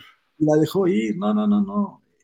Ya, ya, ya, la gente de zorros ya, ya, ya, veía la victoria eh, de su lado, pero no, la dejó ir. Y luego, en la jugada siguiente, eh, fue un acarreo del jugador número 28 de, los, de las Águilas, 13 eh, yardas, parecía que ya estaba detenido y, y, díganme quién no lo pudo taclear. Este número 36 nuevamente. Así que, bueno. Se le fue. Se le fue. Y ahí está la victoria del, equipo del coach eh, eh, Treviso. Y ahora la final, a diferencia de lo que se ha venido jugando allá en Chihuahua, de que ellos juegan a las 6 de la tarde en el Estadio Olímpico Universitario, los días sábados, ahora no va a ser en sábado, va a ser el domingo por compromisos que ya tenía el estadio para ese día, este sábado 18, y se va a jugar la final el, domingo 19 a las 18 horas. Domingo 20, ¿no? ¿Perdón? Domingo, domingo 20. Sí, domingo 20, perdón, sí, tienen razón. Entonces, ahí es la diferencia nada más eh, eh, de este encuentro que va a ser en domingo y no en sábado, como nos tienen acostumbrados las águilas. Así que, pues digo, mejor con los. ¿Quién gana? La verdad, hay que recordar que el año pasado, precisamente, eh, Lobos obtuvo su pase a la final contra Borregos Querétaro, derrotando en su casa y en series extras a las Águilas de Chihuahua. O sea que hay una, hay una rivalidad ya marcada entre los dos. Chihuahua está invicto, ¿verdad? ¿Perdón? ¿Chihuahua llega invicto? Chihuahua está invicto, 9-0 y Lobos con 7-2. ¿O Chihuahua? Pues en el papel, en el papel debe ser Chihuahua, por estar en su casa, estar con su gente, pero no hay que descartar estos lobos. ¿eh? Tiene un, eh, eh, cuerpo de corredores de bola bastante interesante. Los hermanos Coronado Pulgarín, número 7 y 10 del equipo de, de, Lobos, son tremendos, son muy peligrosos y, va a ser un encuentro también, así como las semifinales de, la, de los 14 grandes, de pronóstico reservado. O sea, el hecho de recibir a Lobos en su casa, Águilas Blancas, no quiere decir que va a ganar. Así que quizá este partido pudiera ser de nivel de 14 grandes, ¿no? Pues pudiéramos pensar que sí. La ventaja de, Chihuahua es de que todos sus jugadores son estudiantes de la Universidad Autónoma de Chihuahua. ¿eh? Si algo puede presumir el Coach Treviso, es eso. Y en el caso del equipo de los Lobos, creo que también todos los jugadores son, eh, son estudiantes de la Universidad de, Coahuila. Así debería ser, ¿no? Todos hasta el grado de que el gobernador del estado pues ya hasta les mandó un mensaje deseándoles la mejor de las suertes para este encuentro. Y bueno, se ve que, la ciudad está prendida en este encuentro y ojalá sea un gran encuentro. Pues felicidades al coach este, Duke. Arriba mis águilas de Chihuahua con el coach Treviso. Este, Jorge, pues no sé si quieras agregar algo más de estas conferencias ya para irnos despidiendo. No, yo creo que sería interesante poder invitar si al coach que gane de esta final y al coach Jux para que platiquen un poco con nosotros la próxima semana. Yo creo que sería padre sus experiencias y, y qué ven con miras al futuro de sus equipos en ONEFA. Correcto, estoy de acuerdo. Sería interesante platicar con el coach Dui que con el coach que resulte ganador del título de la Conferencia Norte, eh, para pues, que nos externen lo que viene en a futuro y este, mucho de lo que se viene hablando ahora de que hay equipos que de los 14 grandes que no debían de estar en esa conferencia y quizás algunos equipos de la conferencia nacional que debían de estar en los 14 grandes. Pero bueno, eso ya será cuestión de, de platicarlo en, en, otra emisión. ¿no? Marco, ¿con quién vas? ¿Águilas o Lobos? Yo creo que toda temporada ha demostrado Chihuahua ser como de otro nivel, ¿no? O sea, que debería de estar en, la, en los 14 grandes. Entonces yo creo, jugando en casa, yo creo que Chihuahua, no fácil, pero yo creo que Chihuahua va, va, va a ser el ganador. No sé si quieran agregar algo más ya para irnos, porque llevamos dos horas 45 hablando de ONEFA y podríamos seguir, ¿eh? Sin bronca. Eso sí. No, pues yo, ya, ahí muere. Yo ya me cansé, dice. Jorge, tu revista ya salió, ya la vi. No. Este, ¿Dónde la pueden ver? En www.revistaenson.com. Ahí en Sedimás también lo pueden ver, ¿verdad, Jorge? ¿Cómo? ¿Eh? En Sedimás también la pueden ver.